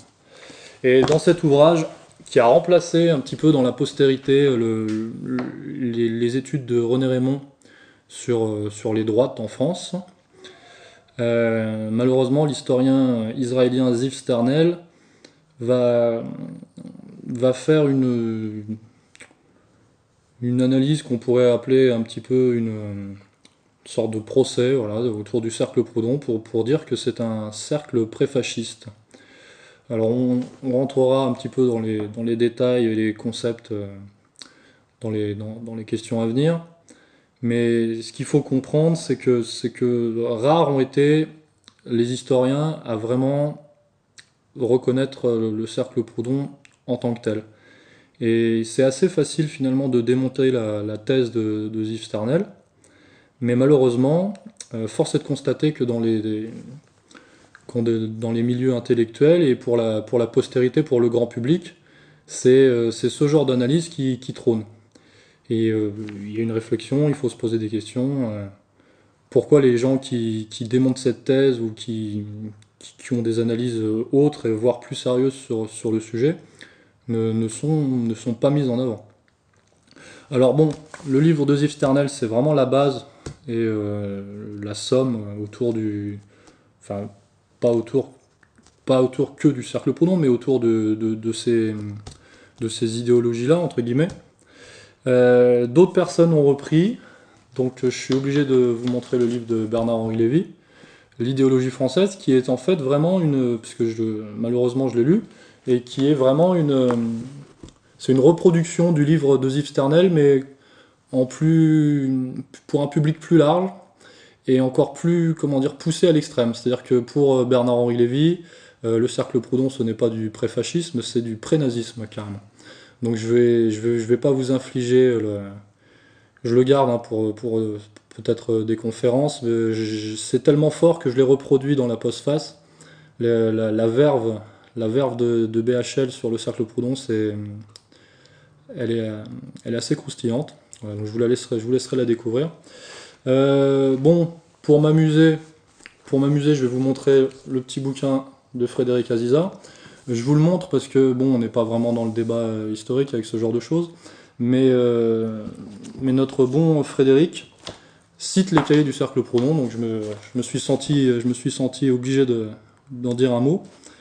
Et Frédéric Aziza, dans son, dans son talent, va quand même, enfin, je vais être obligé de vous lire la phrase, va quand même dire que, que le cercle Proudhon, enfin, c'est même plus on n'est même plus dans la réflexion intellectuelle, ça, ça c'est du, du brouillon intégral. Alors pour Frédéric Aziza, je vous, je vous lis, en fait, en une phrase, il va réussir à, à dire trois, trois, trois énormités.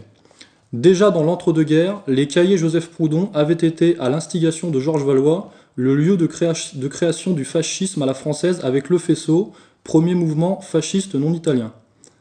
C'est-à-dire que déjà on ne comprend pas ce que veut dire cette phrase, c'est très mal tourné. Ensuite, c'est dans l'entre-deux-guerres, donc le cercle Proudhon c'est de 1911 à 1914, alors à moins que Frédéric Aziza nous parle d'autres guerres. Euh, les cahiers Joseph Proudhon, donc ça ne s'intitule pas les cahiers Joseph Proudhon, ça s'intitule les cahiers du cercle Proudhon. Et à l'instigation de Georges Valois, oui, euh, le lieu de création du fascisme à la française avec le faisceau, premier mouvement fasciste non, italien. Alors le faisceau c'est créé par Georges Valois en 1925, mais euh, je ne vois pas le rapport. Enfin, le cercle Proudhon n'a jamais été le lieu de création du fascisme à la française.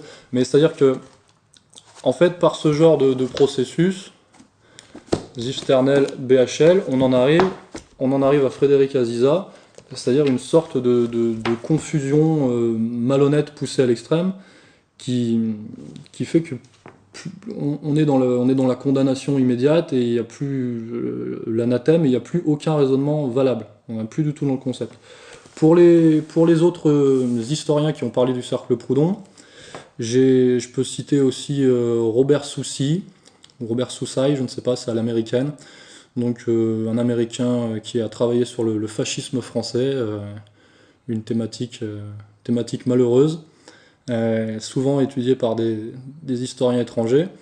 Et Robert Soucy, c'est pareil, il a une vue, je voudrais pas être trop, méchant, mais il a une vue, on sent qu'il ne connaît pas la France, il a une vue américaine, et pour lui, la France est clairement la base, de, création du fascisme, la naissance du fascisme, c'est vraiment pour lui, c'est en France. Donc euh, il évoque euh, rapidement le, cercle Proudhon, mais finalement en marchant dans les traces de Ziv Sternel. Pour les historiens un peu plus, un peu plus sérieux, un peu plus cotés, j'ai été, quand je me suis intéressé à tout ça, j'ai été un petit peu déçu, de, déçu ou pas, de découvrir que Michel Vinocq, qui est une certaine sommité aussi dans toutes ces questions, un travail de la même manière que Pierre Milza, hein, fascisme français. Euh, tous les deux, euh, ils font un travail très ambigu, où, ils ne souscrivent pas à la thèse de Ziv Sternel, tout en...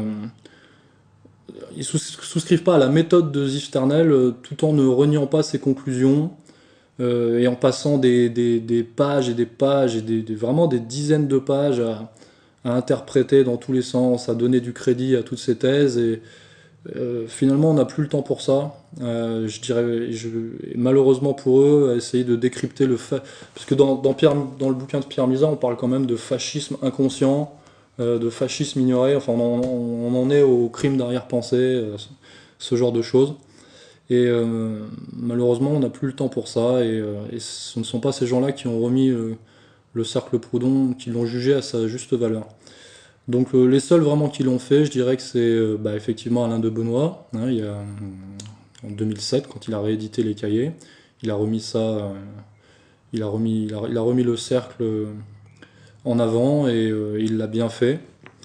je sais que René Raymond, qui était le tenant de, on dire un petit peu de l'histoire des, droites, je sais qu'il a beaucoup critiqué Zisternel. Euh, pas spécifiquement sur le cercle Proudhon, mais c'était aussi au niveau de son. Peut-être que Zif Tarnel marchait un petit peu sur ses plates-bandes, mais j'ai l'impression que René Raymond, qui est quand même une sommité, avait fait un travail euh, assez honnête euh, sur, le, sur les droites françaises. Il n'était pas question de, fascisme français ou de fascisme, fascisme, inconscient. Mais, mais Zif Tarnel est arrivé et vraiment fouillé, à, chercher la moindre la moindre bribe de, pseudo-proto-crypto-fascisme hein, dans, tout, ce qui aurait pu de, près ou de loin euh, y ressembler dans, sa conception. Euh, et, c'est ce genre d'analyse qui ont pris le devant sur, euh, sur René Raymond. Donc c'est pour ça qu'il a critiqué un petit peu, malheureusement, il a perdu un petit peu de sa postérité. Je cite aussi Shlomo Sand, qui, j'ai découvert ça dans les années 80, était un spécialiste, enfin c'est sûrement toujours un spécialiste, de Georges Sorel. Et euh, il a lutté un petit peu devant cette, euh, cette ambiguïté, euh, cette assimilation de Georges Sorel au, fascisme.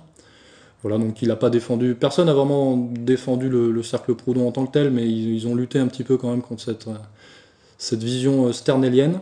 Et je sais que Jacques Julliard aussi s'était élevé un petit peu contre Zif Ternel, mais c'était pour.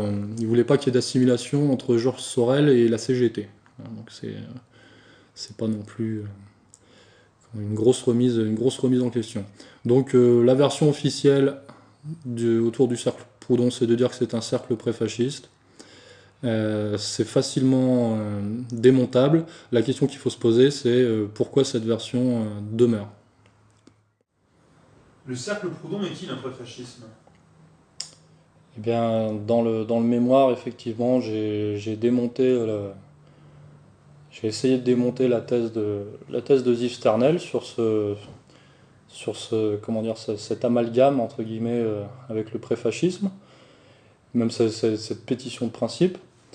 Euh, déjà, je, je voudrais dire que finalement, pour les gens qui s'y connaissent un petit peu, c'est plutôt bon signe qu'on assimile le cercle Proudhon à quelque chose de, de fasciste, pré-fasciste, euh, nazi, pré-nazi. Donc ça, c'est pour les gens qui ont un peu de bouteille, comme on dit. Et puis sinon, au niveau du, vraiment au niveau des, comment dire, de la, de la thèse et du, du de la, de l'analyse et des, concepts, des concepts en jeu, et puis, euh, enfin, au niveau du, démontage de, cette théorie, euh, je dois préciser que Ziv Sternel fait vraiment un travail euh,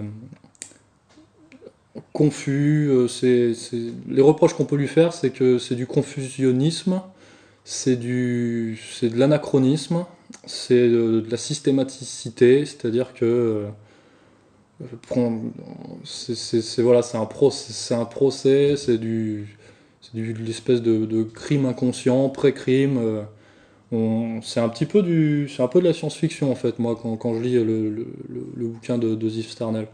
Donc ça, ne me convainc pas du tout.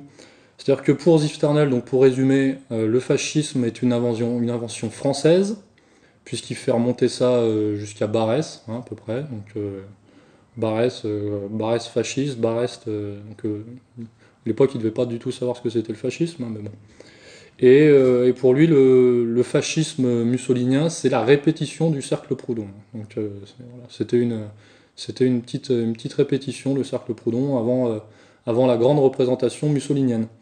Donc voilà, c'est la grande thèse du fascisme français.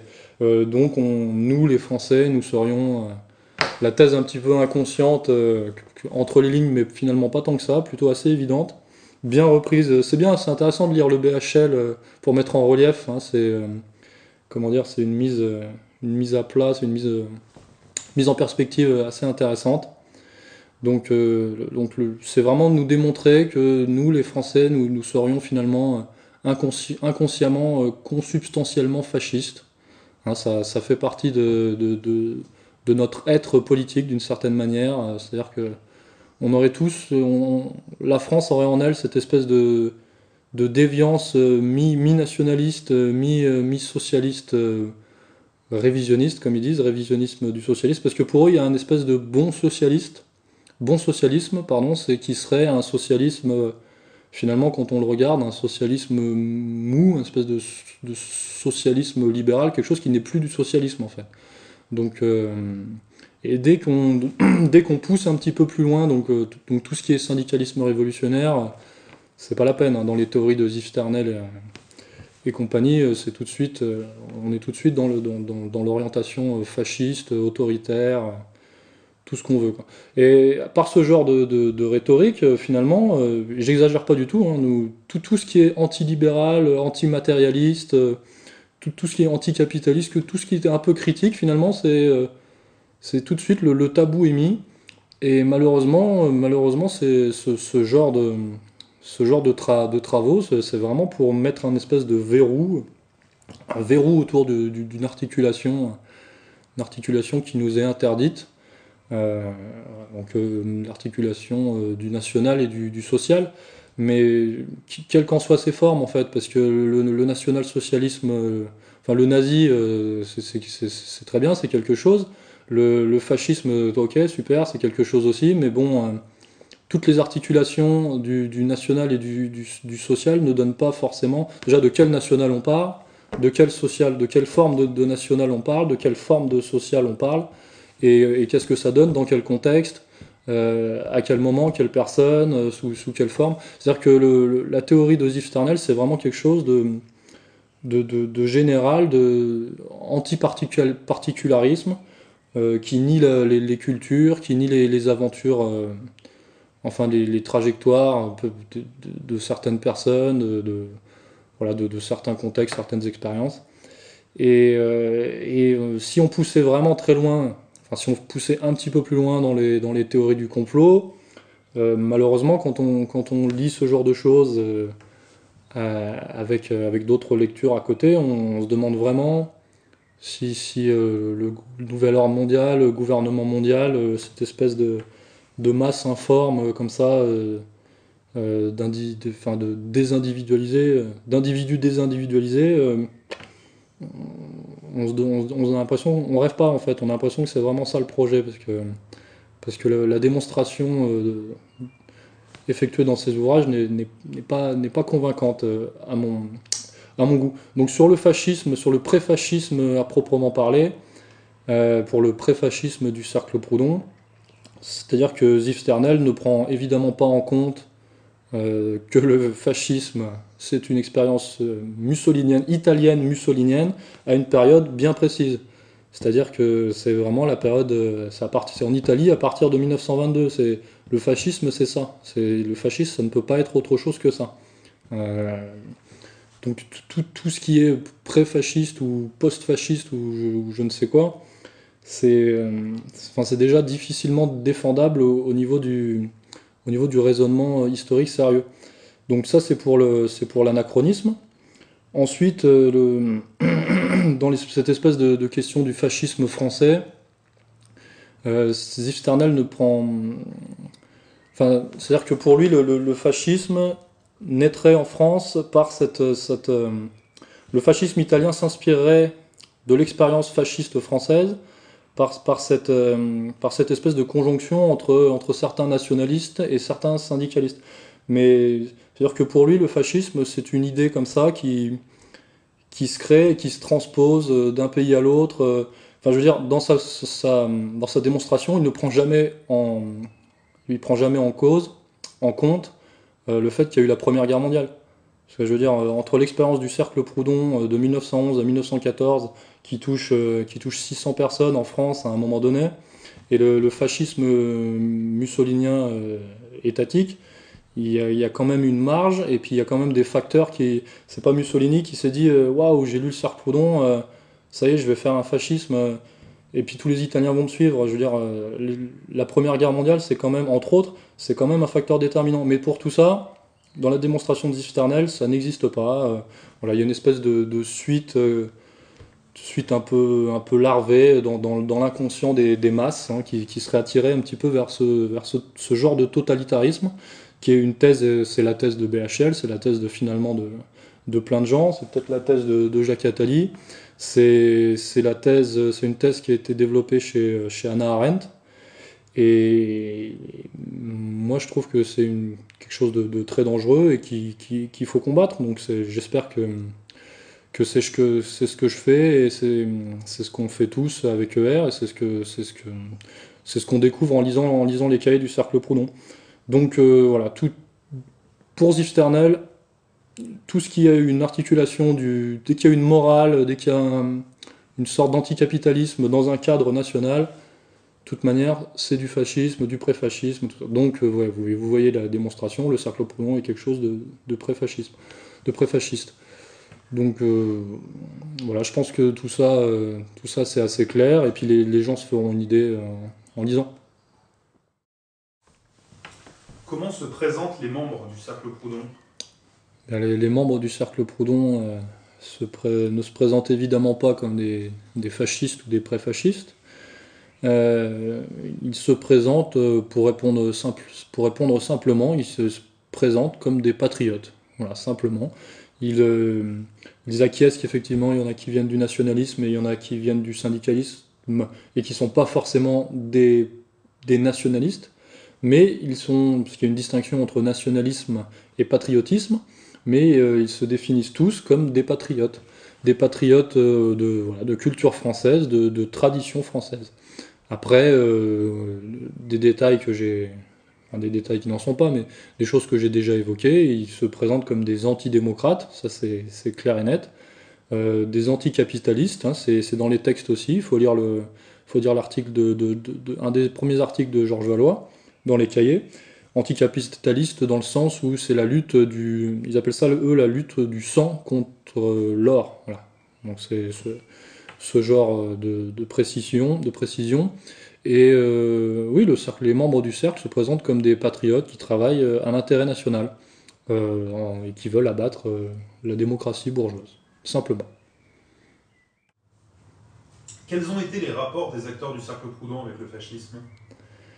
Euh, bah, c'est vrai que c'est une question, c'est une question intéressante et euh, peut-être primordiale pour la, la, le déblayage et la compréhension euh, a posteriori des, gens qui s'intéressent à ça. donc le, déjà, je ne vais, vais, pas évoquer tous les membres du cercle Proudhon, mais il faut dire qu'avec la Première Guerre mondiale, ça a déjà fait un petit peu le tri, parce que malheureusement, Henri Lagrange et d'autres euh, vont, disparaître, enfin vont périr pendant la Première Guerre mondiale. Ensuite, pour prendre les, protagonistes majeurs, en fait, je vais, parler des cas de, de, Berthe et de Valois, et de, je vais évoquer aussi Maurras et, Sorel. Leur rapport avec le fascisme, ça sera, sera plus intéressant et, plus constructif. Donc, euh, pour prendre au cas par cas, euh, Georges Sorel, de toute manière, il va décéder en 1920 non, 1922 et le, fascisme mussolinien euh, débute grosso modo, enfin c'est l'avènement en 1921. Donc, euh, donc il n'a pas vraiment de rapport, il n'a pas le temps de voir euh, l'arrivée au pouvoir et l'évolution du, fascisme mussolinien. On trouve, alors Georges Sorel c'est intéressant parce qu'on en fait l'inspirateur, on en fait l'inspirateur du fascisme un des théoriciens ou un des inspirateurs, donc c'est quand même. C'est relativement. Euh, c'est vrai que Mussolini euh, s'en est un petit peu revendiqué, euh, c'est relativement, vrai, relativement faux. C'est-à-dire que, oui, il y, a une, forme de syndicalisme révolutionnaire dans, le fascisme, mais tous les, tous les syndicalistes révolutionnaires n'ont pas suivi Mussolini.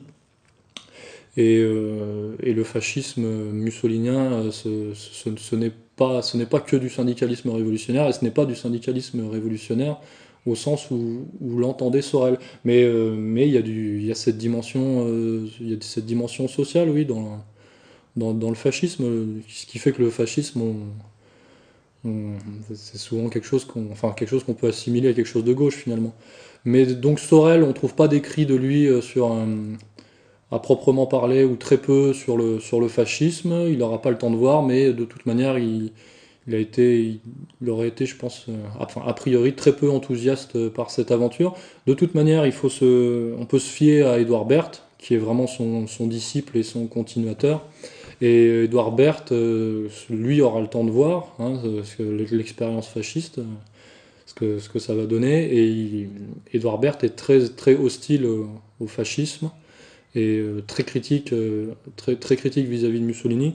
Il trouve, trouve que c'est quelqu'un de, de bourru un petit peu, et puis euh, surtout au niveau de, enfin si vraiment on parle au niveau des concepts, euh, il va très bien identifier que le, le fascisme, c'est quand même une forme étatique très poussée, et c'est finalement à l'opposé de, de, ce que prône, de ce que prône le, syndicalisme révolutionnaire et ce que, et ce que prônait le, le cercle Proudhon, c'est-à-dire que le, euh, au cercle Proudhon, on prônait quand même quelque, un, équilibre entre, entre, entre, un, entre un roi et, une, et les corps sociaux. Alors que dans le, dans le fascisme, finalement, tout ça, il n'y a pas d'équilibre. Hein. Il y a vraiment une, une hiérarchie, euh, tout ça est dissous sous la, sous la figure, la figure du, du, du, du, du maître. Quoi.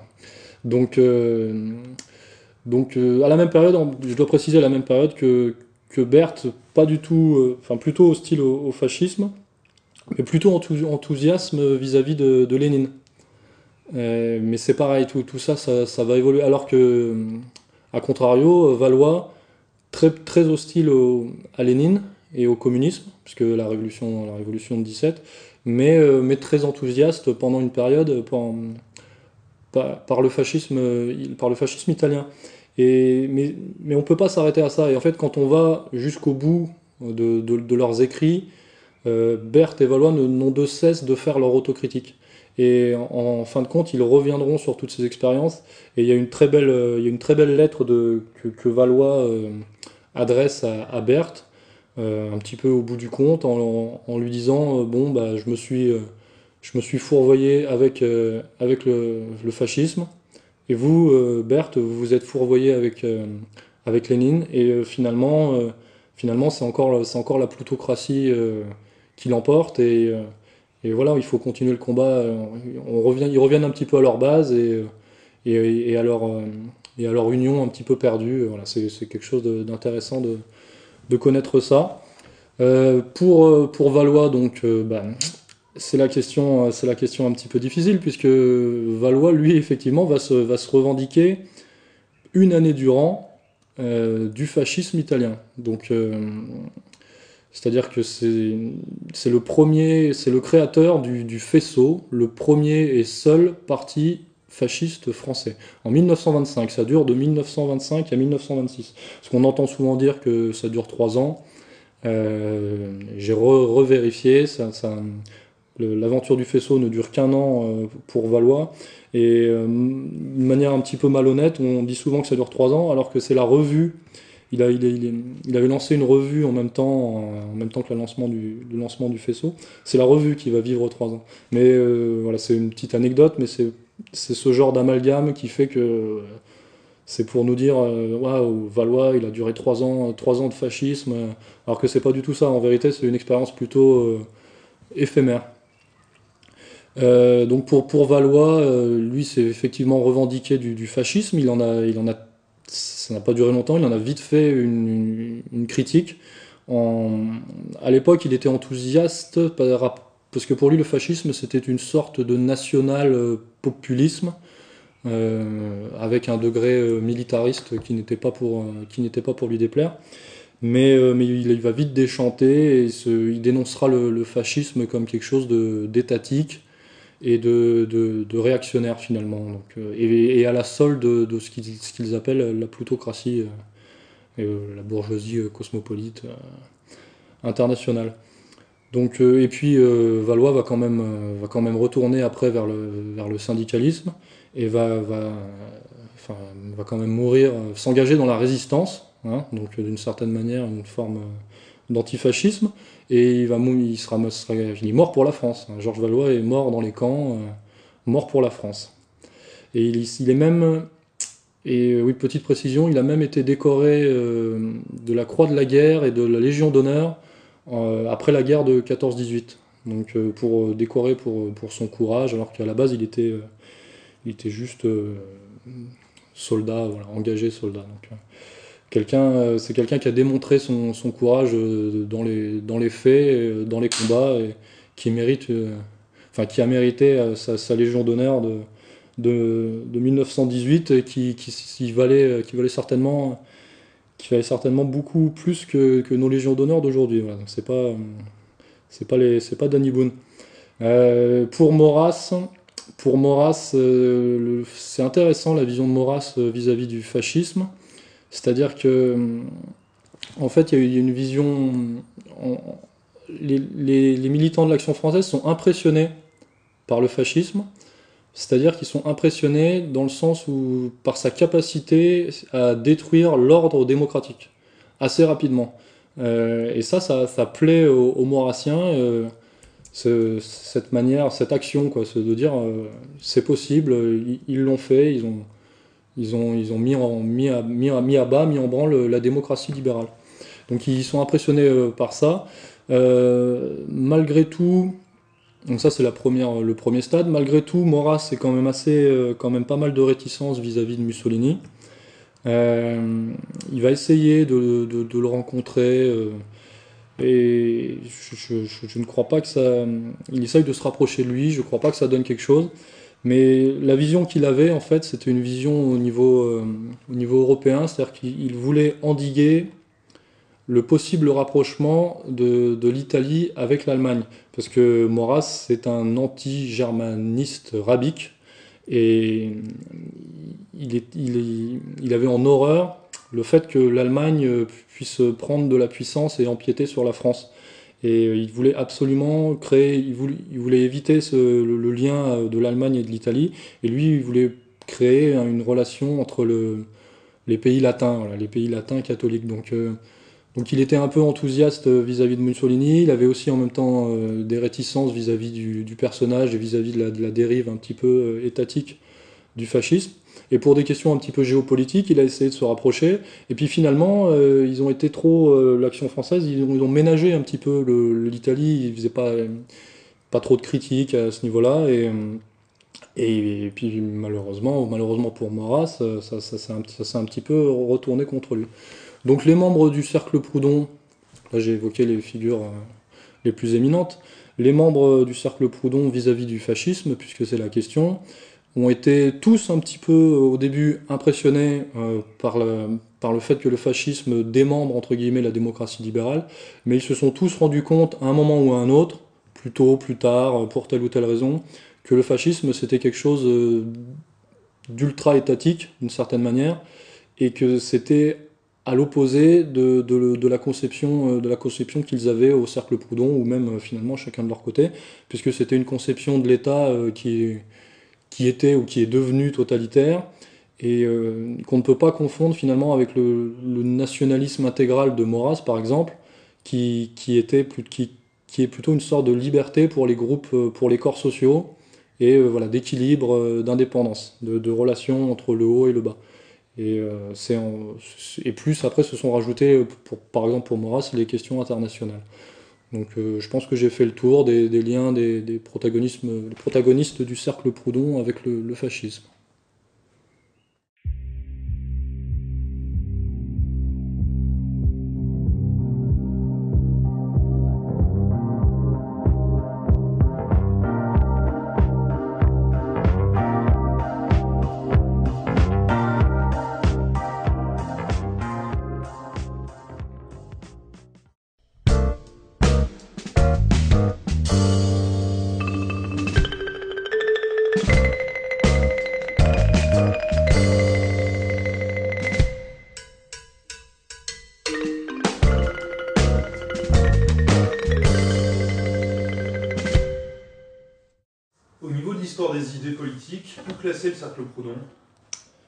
C'est une question, c'est une question difficile. Euh, donc toute la, toute, la, toute la thématique était de, de démonter la thèse de Sternel, qui était de dire que le cercle Proudhon était à classer euh, au niveau du, fascisme, donc du préfascisme, enfin par le préfascisme. Et parce que dans mon mémoire, par exemple, une fois démonté euh, cette thèse, une fois, euh, comment dire, scientifiquement, entre guillemets, que, que le cercle Proudhon n'était pas assimilable à quelque chose de, de, préfasciste ou fasciste, il faut bien quand même essayer de, classer ça de classer le cercle Proudhon. Donc euh, j'ai tenté cette, euh, classification et hum, j'ai assimilé le cercle Proudhon à la, révolution conservatrice. Euh, la révolution conservatrice qui est quelque chose de hum, très peu connu, quelque chose de sorte de laboratoire, quelque chose d'expérimental. Donc c'est une voie, une voie politique au niveau de l'histoire des idées assez hum, c'est assez riche finalement, assez, d'une certaine manière c'est plein d'espoir et en même temps c'est c'est très peu, très peu mis en avant. C'est, enfin bon, intéressant de travailler là-dessus. Mais pour, expliquer euh, un petit peu comment, j'ai procédé, déjà par honnêteté, je dois dire que je me suis basé sur le, sur le, vrai, sur le texte de Soral qui est dans l'ouvrage. Euh, quelle alternative au monde bourgeois Puisque ça m'a aidé euh, pour, pour classer le cercle Proudhon puisque hum, la manière de la méthode en fait que dont j'ai usé c'est ça a été de dire bon le cercle Proudhon c'est pas du préfascisme c'est pas du fascisme mais euh, qu'est-ce que c'est? Et aussi par là de dire mais qu'est-ce que ce n'est pas? Donc il a fallu que j'établisse les, les, lignes des, grandes idées des grands, courants donc évidemment le cercle Proudhon ce n'est pas du libéralisme euh, donc on, rentre dans, les détails dans l'ouvrage. Euh, le cercle Proudhon, donc je, le, démontre, n'est pas du fascisme. Euh, le cercle Proudhon n'est pas du nazisme, donc à chaque fois j'ai, essayé d'expliciter qu'est-ce que le fascisme, qu'est-ce que le nazisme, qu'est-ce que le libéralisme. Et le cercle Proudhon en tant que tel n'est pas du socialisme.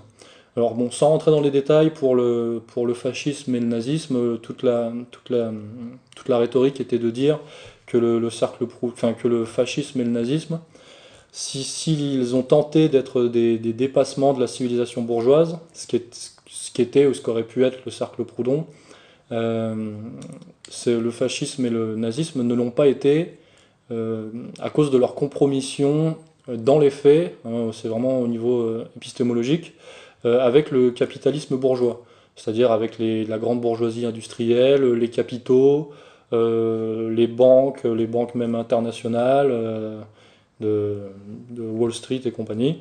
Donc, ce qui fait que par, par les faits, par l'expérience, le fascisme et le nazisme ne, ne, peuvent pas être pris comme des alternatives à la civilisation bourgeoise, ce, que, ce dont se revendiquait le, le cercle Proudhon. Euh, et il restait le socialisme. Pour le, socialisme, donc le cercle Proudhon, c'est pas pas du socialisme pur, mais pour le socialisme, il a fallu que je refasse un petit peu l'idéologie du socialisme, et donc euh, de dire qu'est-ce que, le, que le socialisme à la base, qu'est-ce que ça a donné dans l'histoire, donc euh, les premiers syndicalismes, syndicalisme de compromis, syndicalisme révolutionnaire, qui, euh, engendre la les sociaux-libéraux, le Parti socialiste, euh, le communisme, hein, puisque la révolution de 17 va se rajouter un, petit peu à tout ça. Donc le cercle Proudhon, c'est pas du communisme. Et, euh, et finalement, j'en suis arrivé un petit peu avec ambition à, classer le cercle, cercle Proudhon dans la révolution conservatrice et à classer elle-même la révolution conservatrice dans une espèce de, troisième voie, de troisième voie socialiste, et euh, en fait, on peut dire que la révolution conservatrice, c'est une troisième voie au niveau du socialisme, c'est-à-dire entre le syndicalisme révolutionnaire et le syndicalisme de compromis, peut-être encore autre chose, ou euh, peut-être même une troisième voie, c'est-à-dire entre euh, une troisième voie à un niveau supérieur, entre le, entre le libéralisme, le socialisme, et peut-être même autre chose qui serait la révolution conservatrice. Mais la, la révolution conservatrice, c'est que c'est une voie expérimentale et on, et ça nous donne beaucoup de travail finalement. Il y a beaucoup de choses à dire là-dessus et, euh, et on continuera à creuser. C'est, en tout cas, c'est quelque chose de très intéressant. Comment pourrait-on définir le courant de la révolution conservatrice? Eh Bien, si je dois donner une définition de, la révolution conservatrice, euh, je dirais que c'est quelque chose qui recherche une, forme, de, une forme nouvelle de société, euh, le tout en s'appuyant sur des valeurs euh, spirituelles, donc en l'occurrence souvent traditionnelles, et qui a, qui a dans, sa, dans sa conception une, une forte valorisation de l'organisation sociale. Donc c'est quelque chose de, qui, est, qui est hostile à la, à la révolution de 1789, donc à l'idéologie des Lumières, à l'idéologie bourgeoise. C'est par contre, ce ne sont pas des, restaurationnistes, ce ne sont pas, et de la même manière que ce ne sont pas des, communistes. Donc c'est quelque chose qui essaye de dépasser euh, la société, le modèle politico-social euh, moderne, euh, en créant un nouveau modèle de, société civile et, politique. Et donc c'est une, une, tentative de dépassement euh, de la civilisation capitaliste euh, moderne. Et euh, d'une certaine manière, si je voulais être un petit peu, un petit peu polémique, donc, puisque la révolution conservatrice c'est quelque chose d'assez embryonnaire, c'est un expérimental, c'est un laboratoire, mais au vu de cette définition, si je voulais être un petit peu polémique, je dirais que le, fascisme et le nazisme euh, peuvent être euh, finalement des, révolutions conservatrices qui ont échoué, parce qu'elles avaient dans leur... Le, fascisme et le nazisme avaient dans leur, dans leur éthique cette volonté de, dépassement de la civilisation capitaliste, euh, en se revendiquant de, certaines valeurs. enfin bon, par exemple, le nazisme, ils vont chercher très loin, hein, puisque ça remonte à la race des seigneurs, on, peut, on, peut remonter. Et par exemple, dans le fascisme, il y a cette espèce d'organisation de prétention sociale. Voilà. Mais euh, ça, c'est pour le, c'est pour le, c'est quelque chose à creuser. Euh, donc le, fascisme et le nazisme ont échoué, finalement sont devenus euh, des expériences de fait, et, donc ne peuvent, ne peuvent être assimilées à la révolution conservatrice. Et maintenant, est-ce qu'elles ont, est-ce que, est-ce que ce sont des révolutions conservatrices qui ont échoué, ou est-ce qu'elles, est-ce qu'on les a fait échouer Est-ce que, est-ce que justement c'était pour contrer peut-être est-ce qu'on les a montés pour, euh, pour créer un, un, modèle, un modèle justement qui contre le, modèle de la révolution conservatrice, une sorte de contre-modèle Ce sont des questions, des questions qu'il faut se poser, des questions, des questions intéressantes. Bon, pour revenir à la, définition de la révolution conservatrice, euh, la plupart du temps, il s'appuie euh, sur, sur, sur la culture antique. C'est quelque chose de, qui, revient sur Enfin, je veux dire, quand on parle de valeurs spirituelles et de valeurs traditionnelles, c'est souvent quand même la culture antique ou euh, le christianisme. Euh, ce sont souvent, euh, mais le tout emprunt aussi d'idées novatrices au niveau. C'est-à-dire que c'est un socle en fait. Les, valeurs spirituelles sont un socle pour, pour construire quelque chose de nouveau au niveau philosophique, politique, même au niveau de, artistique, au niveau architectural. Voilà, donc c'est une c'est, comment dire, il y a beaucoup d'espoir dans la révolution conservatrice. Et euh, c'est ce qui fait que c'est intéressant, et c'est ce qui fait qu'en même temps c'est un petit peu, un petit peu flou. Donc euh, tout le travail, euh, c'est de, de, déblayer un petit peu tout ça. Donc j'essaye de faire une, petite part. Je sais que dans l'histoire, on, assimile souvent la révolution conservatrice à une période stricte, une période historico-politique stricte, c'est-à-dire l'Allemagne de la République de, Weimar, c'est-à-dire 1918-1933, avant l'arrivée, euh, l'avènement du, chancelier. Euh, moi, dans mon travail, j'ai élargi euh, cette, période, cette perspective, pour ne pas rester restreint à l'Allemagne, à, cette période allemande. C'est-à-dire que j'ai amené ça, j'ai classé le cercle Proudhon dans la révolution conservatrice, et pas une pré-révolution conservatrice j'ai attesté que le cercle Proudhon avait la, avait la volonté de dépasser la, civilisation euh, capitaliste moderne euh, en s'appuyant sur des valeurs traditionnelles.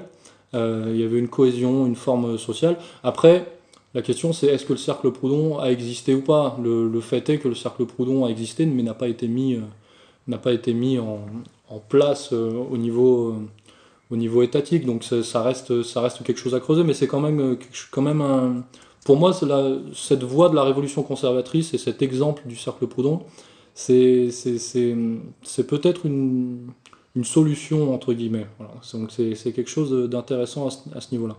Après, effectivement, il y a des limites, hein, je, l'ai dit, c'est des problèmes peut-être de, cohérence, parce que parfois on classe des auteurs qui sont vraiment, qui ont l'air vraiment éloignés les uns des autres, et et on les classe un petit peu dans la, révolution conservatrice. Donc il y a un problème d'homogénéisation, mais c'est aussi un problème lié au fait que très peu de gens travaillent dessus. Hein, on parle très très peu de la... puisqu'on est toujours dans les mêmes clivages, les mêmes carcans, même au niveau de, des spécialistes. Donc euh, voilà ce que, ce que je pourrais dire sur la, sur la révolution conservatrice. Quelles sont les principales figures de la révolution conservatrice?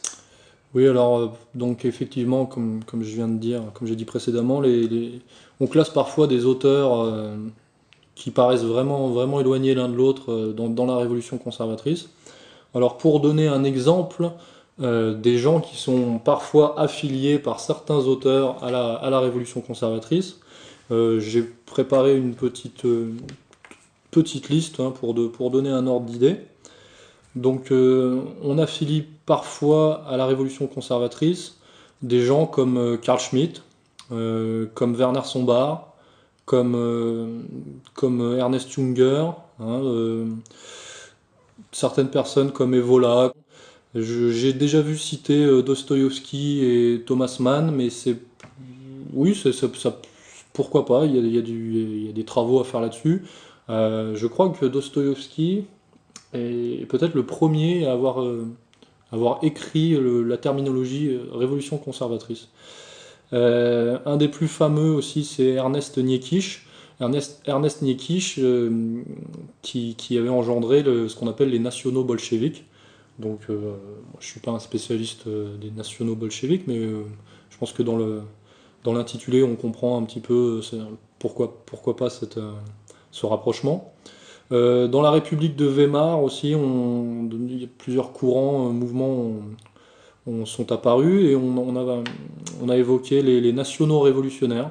Donc euh, pareil, quelque chose d'assez intéressant, ou le mouvement des jeunes conservateurs. Tout, ça, ça a été un petit peu rapproché de la révolution conservatrice d'une manière ou d'une autre. Certains, j'ai même déjà vu Maurras Enfin, certains auteurs classaient même Maurras lui-même euh, dans la Révolution conservatrice. Tout ça, c'est des, travaux à faire, faits ou à faire. Euh, moi, je ne vais pas discuter de ça, mais c'est pour, euh, pour donner un ordre d'idée. Et dans les auteurs, je crois même avoir vu Orwell, George Orwell. Bon, dans les auteurs présents, là, contemporains, je, moi, dans mon mémoire, à l'époque, en 2007, je m'étais, j'avais parlé un petit peu de Michéa. Bon, c'est des, questions, des questions à débattre. Et, euh, puis on, va parler d'égalité-réconciliation euh, un petit peu plus précisément maintenant. Égalité-réconciliation peut-elle être rapprochée de la révolution conservatrice? Je dirais que c'est pas à moi de le dire. Euh, je pense que peut-être il y aurait des, études à faire là-dessus. Après, on, c'est vrai que ER a une dimension un peu euh, métapolitique aussi, donc euh, ça serait intéressant. Euh, par son slogan, gauche du, du travail, droite des valeurs, plus le, son, sa forme de néo-nationalisme d'une certaine manière et, son, et aussi la question sociale et puis le, progressisme. Moi je trouve que c'est quelque chose d'assez progressiste finalement, ER, donc et, une forme, euh, un progressisme même par tradition d'une certaine manière, donc c'est intéressant toutes ces, dialectiques. Le fait que ça soit euh, transcourant, euh, qu'on joue sur la, sur la synthèse des, antagonismes, c'est quelque chose effectivement d'intéressant qu'il faudrait creuser au, niveau de l'idéologie, voilà, ce déplacement de la civilisation bourgeoise, du capitalisme, nouvelles formes de société, valeurs spirituelles c'est assez à creuser, c'est intéressant. Après, c'est un petit peu du, un petit peu du débat d'idées et euh, finalement à ER, on n'est on n'est pas tant que ça là-dessus. Mais euh, enfin moi, pour moi, la révolution conservatrice, c'est un courant, euh, c'est un courant qui, peut apporter des choses. Une forme d'espoir, de, en tout cas, c'est riche, c'est intéressant et et ça, ça, serait pas, comment dire, ça ne serait pas, ça me gênerait pas qu'on fasse ce, rapprochement-là, mais, mais je ne le ferai pas ici.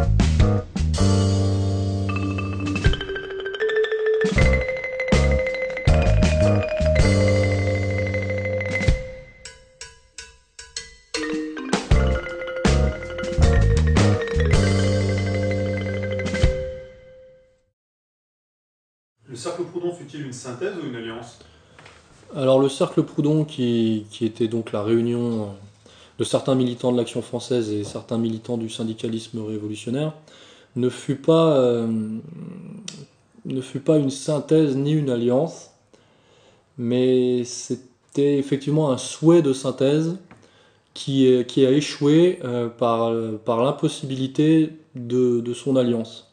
C'est-à-dire, si je m'explique, c'est-à-dire que le, le cercle Proudhon, c'est un peu la, c'est une tentative de synthèse, euh, c'est la tentative de, synthèse Sorel-Maurras, donc euh, des idéologies euh, soréliennes et des idéologies maurassiennes. Mais dans les faits, au niveau des mouvements, il n'y a pas eu d'alliance entre l'action française et le syndicalisme révolutionnaire. Mais ça ne veut pas dire que, au niveau des idées, euh, cette, synthèse, cette synthèse ne serait pas possible. C'est-à-dire que hum, ça dépasse finalement, euh, ça dépasse les, mouvements et ça dépasse les, hommes. C'est-à-dire que Sorel et Maurras ne se sont pas hum, rapprochés euh, d'une certaine manière plus que ça, mais et le, la tentative de synthèse de leurs idées a donné quelque chose d'intéressant avec le cercle Proudhon mais, ça n'a pas, comment dire, ça ne s'est pas transporté au niveau, euh, effectif, au niveau, au niveau institutionnel, si on veut, au niveau, au niveau national. Mais ce n'est pas pour ça que, la synthèse n'est pas possible. Donc, euh, la synthèse Sorel-Maurras, elle est possible. Euh, le cercle Proudhon a essayé, l'a entrepris et a essayé de la mettre en place. Et c'est là que ça, a été un petit un peu plus difficile. Mais euh, physiquement, déjà, le, fait que, que tous ces militants se rencontrent, c'est déjà, déjà une victoire. Et, euh, et si, le, si le cercle Proudhon ne peut pas, ne peut pas se comprendre à l'aune de, de, la, de la synthèse Sorel-Maurras ou à l'aune de, de l'alliance, de la possible alliance euh, Action française, syndicalisme révolutionnaire, elle se comprend quand même, cette expérience se comprend quand même beaucoup mieux quand, on, quand on analyse, quand on, quand on découvre ce, qui était Berthe et Valois et qui étaient-ils même euh, dans, leur, dans leur rencontre. Donc c'est ça qui... Ils ont incarné d'une certaine manière cette, synthèse. Et ce que je veux dire par là, c'est que si elle n'a pas existé dans les faits, euh, cette synthèse est possible, mais pas seulement au niveau euh, des idéologies soréliennes ou maurassiennes, c'est même euh, au niveau de, toutes ces thématiques d'union sacrée, de, jonction entre des nationalistes et, des hommes de gauche. pour tout ça, c'est vrai que c'est un laboratoire et le cercle Proudhon, c'est quelque, chose à creuser. Et, ER, d'une certaine manière, continue euh, sous une autre forme, peut-être, continue, continue cette, euh, cette synthèse. Et, et puis c'est très intéressant et je ferai remarquer que bah, maintenant ER, ça, ER a 7 ans d'existence et on a dépassé les, les 2 à 3 années du, cercle Proudhon. Donc continuons comme ça. Que s'est-il passé après le cercle Proudhon? Après le cercle Proudhon, ben, comment dire, c'est la fin, la fin du cercle Proudhon euh, coïncide avec la, Première Guerre mondiale. Et, le, cercle, le cercle va disparaître. Il a, disparu euh, déjà quelques mois, quelques mois auparavant, avant le, véritable déclenchement de la Première Guerre mondiale. Euh, les protagonistes vont, s'éparpiller, donc c'est la fin. Chacun finalement va retourner un petit peu à ses, à ces domaines, c'est-à-dire que Berthe, bah, bon, Soral va décéder euh, en, en 22. Euh, Berthe va continuer son, travail euh, dans, le, syndicalisme, enfin, je veux dire, son travail de réflexion autour, autour de la question du, syndicalisme.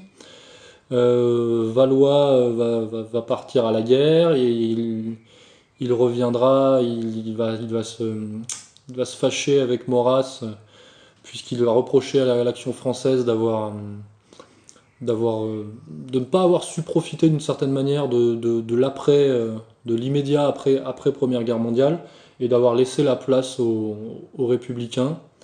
Euh, voilà, il lui reproche un manque de, combativité même euh, bon apparemment d'autres dissensions euh, qui les concernent. Donc Valois va rompre, rompre avec l'action française euh, vraiment violemment euh, puis il fondera, euh, il fondera le, le donc le, faisceau en 1925.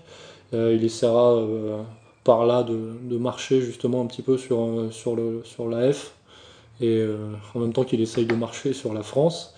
Et il quittera, il, il, retournera en fait vers le syndicalisme après cette expérience malheureuse pour, pour vraiment finir finalement sa vie sur un, sur un constat le, constat de sa cohérence, c'est-à-dire que d'avoir toute sa vie combattu euh, ce qu'il appelle la plutocratie et le, règne de l'argent, et, euh, le constat d'avoir euh, d'avoir tenté par tous les moyens possibles de, défendre ce qu'il appelle le prolétariat, la classe ouvrière, à sa manière, en, essayant de,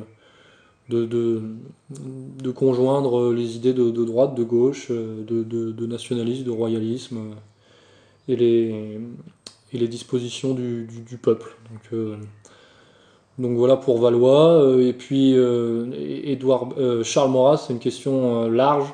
Je ne peux pas l'aborder l'aborder ici, mais après la, Première Guerre mondiale, l'AF, l'AF comment dire, va un petit peu, oui, c'est ce que reproche, ce que lui reproche Valois, va un petit peu décliner par, par, rapport à la, à la, République d'une certaine manière euh, triomphante hein, sur, sur, les décombres, euh, sur les décombres de, la, de, de 14-18. Et puis, euh, et puis bah on sait ce qui va se passer avec le, procès de Maurras, hein, avec son, son, son, ralliement à Pétain et à la, à la Révolution nationale, qui, qui s'explique aussi pour, pour, pour plein de raisons, c'est-à-dire que on lui a reproché, c'est l'ironie pour, pour Maurras, c'est-à-dire qu'on lui a fait le procès d'avoir collaboré avec Pétain, euh, lui qui Pétain qui a collaboré avec les Allemands, Maurras qui lui a détesté les Allemands toute sa vie. En fait, et a tout fait, absolument tout, pour, pour, pour les empêcher de, de, de, nuire ou, ou de, de se développer, entre guillemets, con, contre la France. Et c'est ça l'ironie du, procès de Maurras, c'est qu'on lui reprochera de, de on lui reprochera son, propre cauchemar. C'est quelque chose, quelque chose d'assez intéressant. Mais je vais pas rentrer, je vais pas rentrer là-dedans. Donc la question c'est que se passe-t-il après le cercle Proudhon Après le cercle Proudhon, euh, bah, il se passe donc euh, Première Guerre mondiale, euh, Révolution de 17, euh, crise de 29, euh, arrivée de, Hitler, Staline, Mussolini il se passe euh, enfin toute l'histoire du XXe siècle en fait euh, défaite de 40 euh, général de Gaulle Pétain deuxième guerre mondiale mai 68 euh, guerre froide bipolarité il se passe énormément de choses après après le cercle Proudhon et il se passe le monde dans lequel on est dans lequel on est actuellement c'est-à-dire un monde qui finalement va va de plus en plus vers ce vers ce que le cercle Proudhon dénonçait à l'époque donc on le voit hein, vraiment avec la, crise financière, euh, c'était cette espèce de, de, marche en avant vers le gouvernement mondial. Donc, euh, donc nous, euh, nous en 2014, donc en, un siècle, tout ce que je viens d'énumérer et j'ai rien dit, c'est en à peine 100 ans. C'est quand, même, incroyable quand on y réfléchit. Et nous en 2014, eh ben, il faut qu'on faut qu'on qu reprenne conscience de tout ça et qu'on qu prenne acte aussi de la métamorphose, la métamorphose de la lutte des classes, de, des, changements techniques, euh, des, évolutions des mœurs, euh, de la mondialisation, tout ça, mais, c'est le même combat, c'est toujours le même combat et il faut, avoir conscience de tout ça et, c'est très bien de, relire le cercle Proudhon pour, pour actualiser sa lutte. En conclusion, que représente pour vous le cercle Proudhon? Eh bien, comme je l'ai dit euh, plusieurs fois euh, tout au long de, ces entretiens, euh, le cercle Proudhon, c'est un modèle, c'est un exemple, c'est un espoir, Enfin, pour moi, ça représente tout ça. C'est quelque chose de, stimulant aussi, à tous les niveaux, intellectuellement. C'est aussi agréable à lire. C'est moi ce que j'essaye d'en faire humblement, c'est de, faire du cercle Proudhon un mythe, un mythe au sens où l'entendait le, où, ou le conceptualisait Georges Sorel, c'est-à-dire quelque chose de, mobilisateur, qui, pousse à l'action, en fait. Et euh, c'est comme ça que Georges, Sorel euh, concevait la, grève générale. C'était le mythe euh, des prolétaires. Et eh bien, pourquoi pas le ER, pourquoi pas le cercle Proudhon pourrait, pourrait être le mythe d'égalité et réconciliation. Ça serait, intéressant. Et voilà, je pense qu'en 2014, si on veut être conséquent dans le champ politique, puisque je connais, euh, des gens euh, qui, euh, ne veulent entendre que parler de lutte des classes, ou d'autres qui ne veulent entendre parler que d'identité nationale, ou ce genre de choses.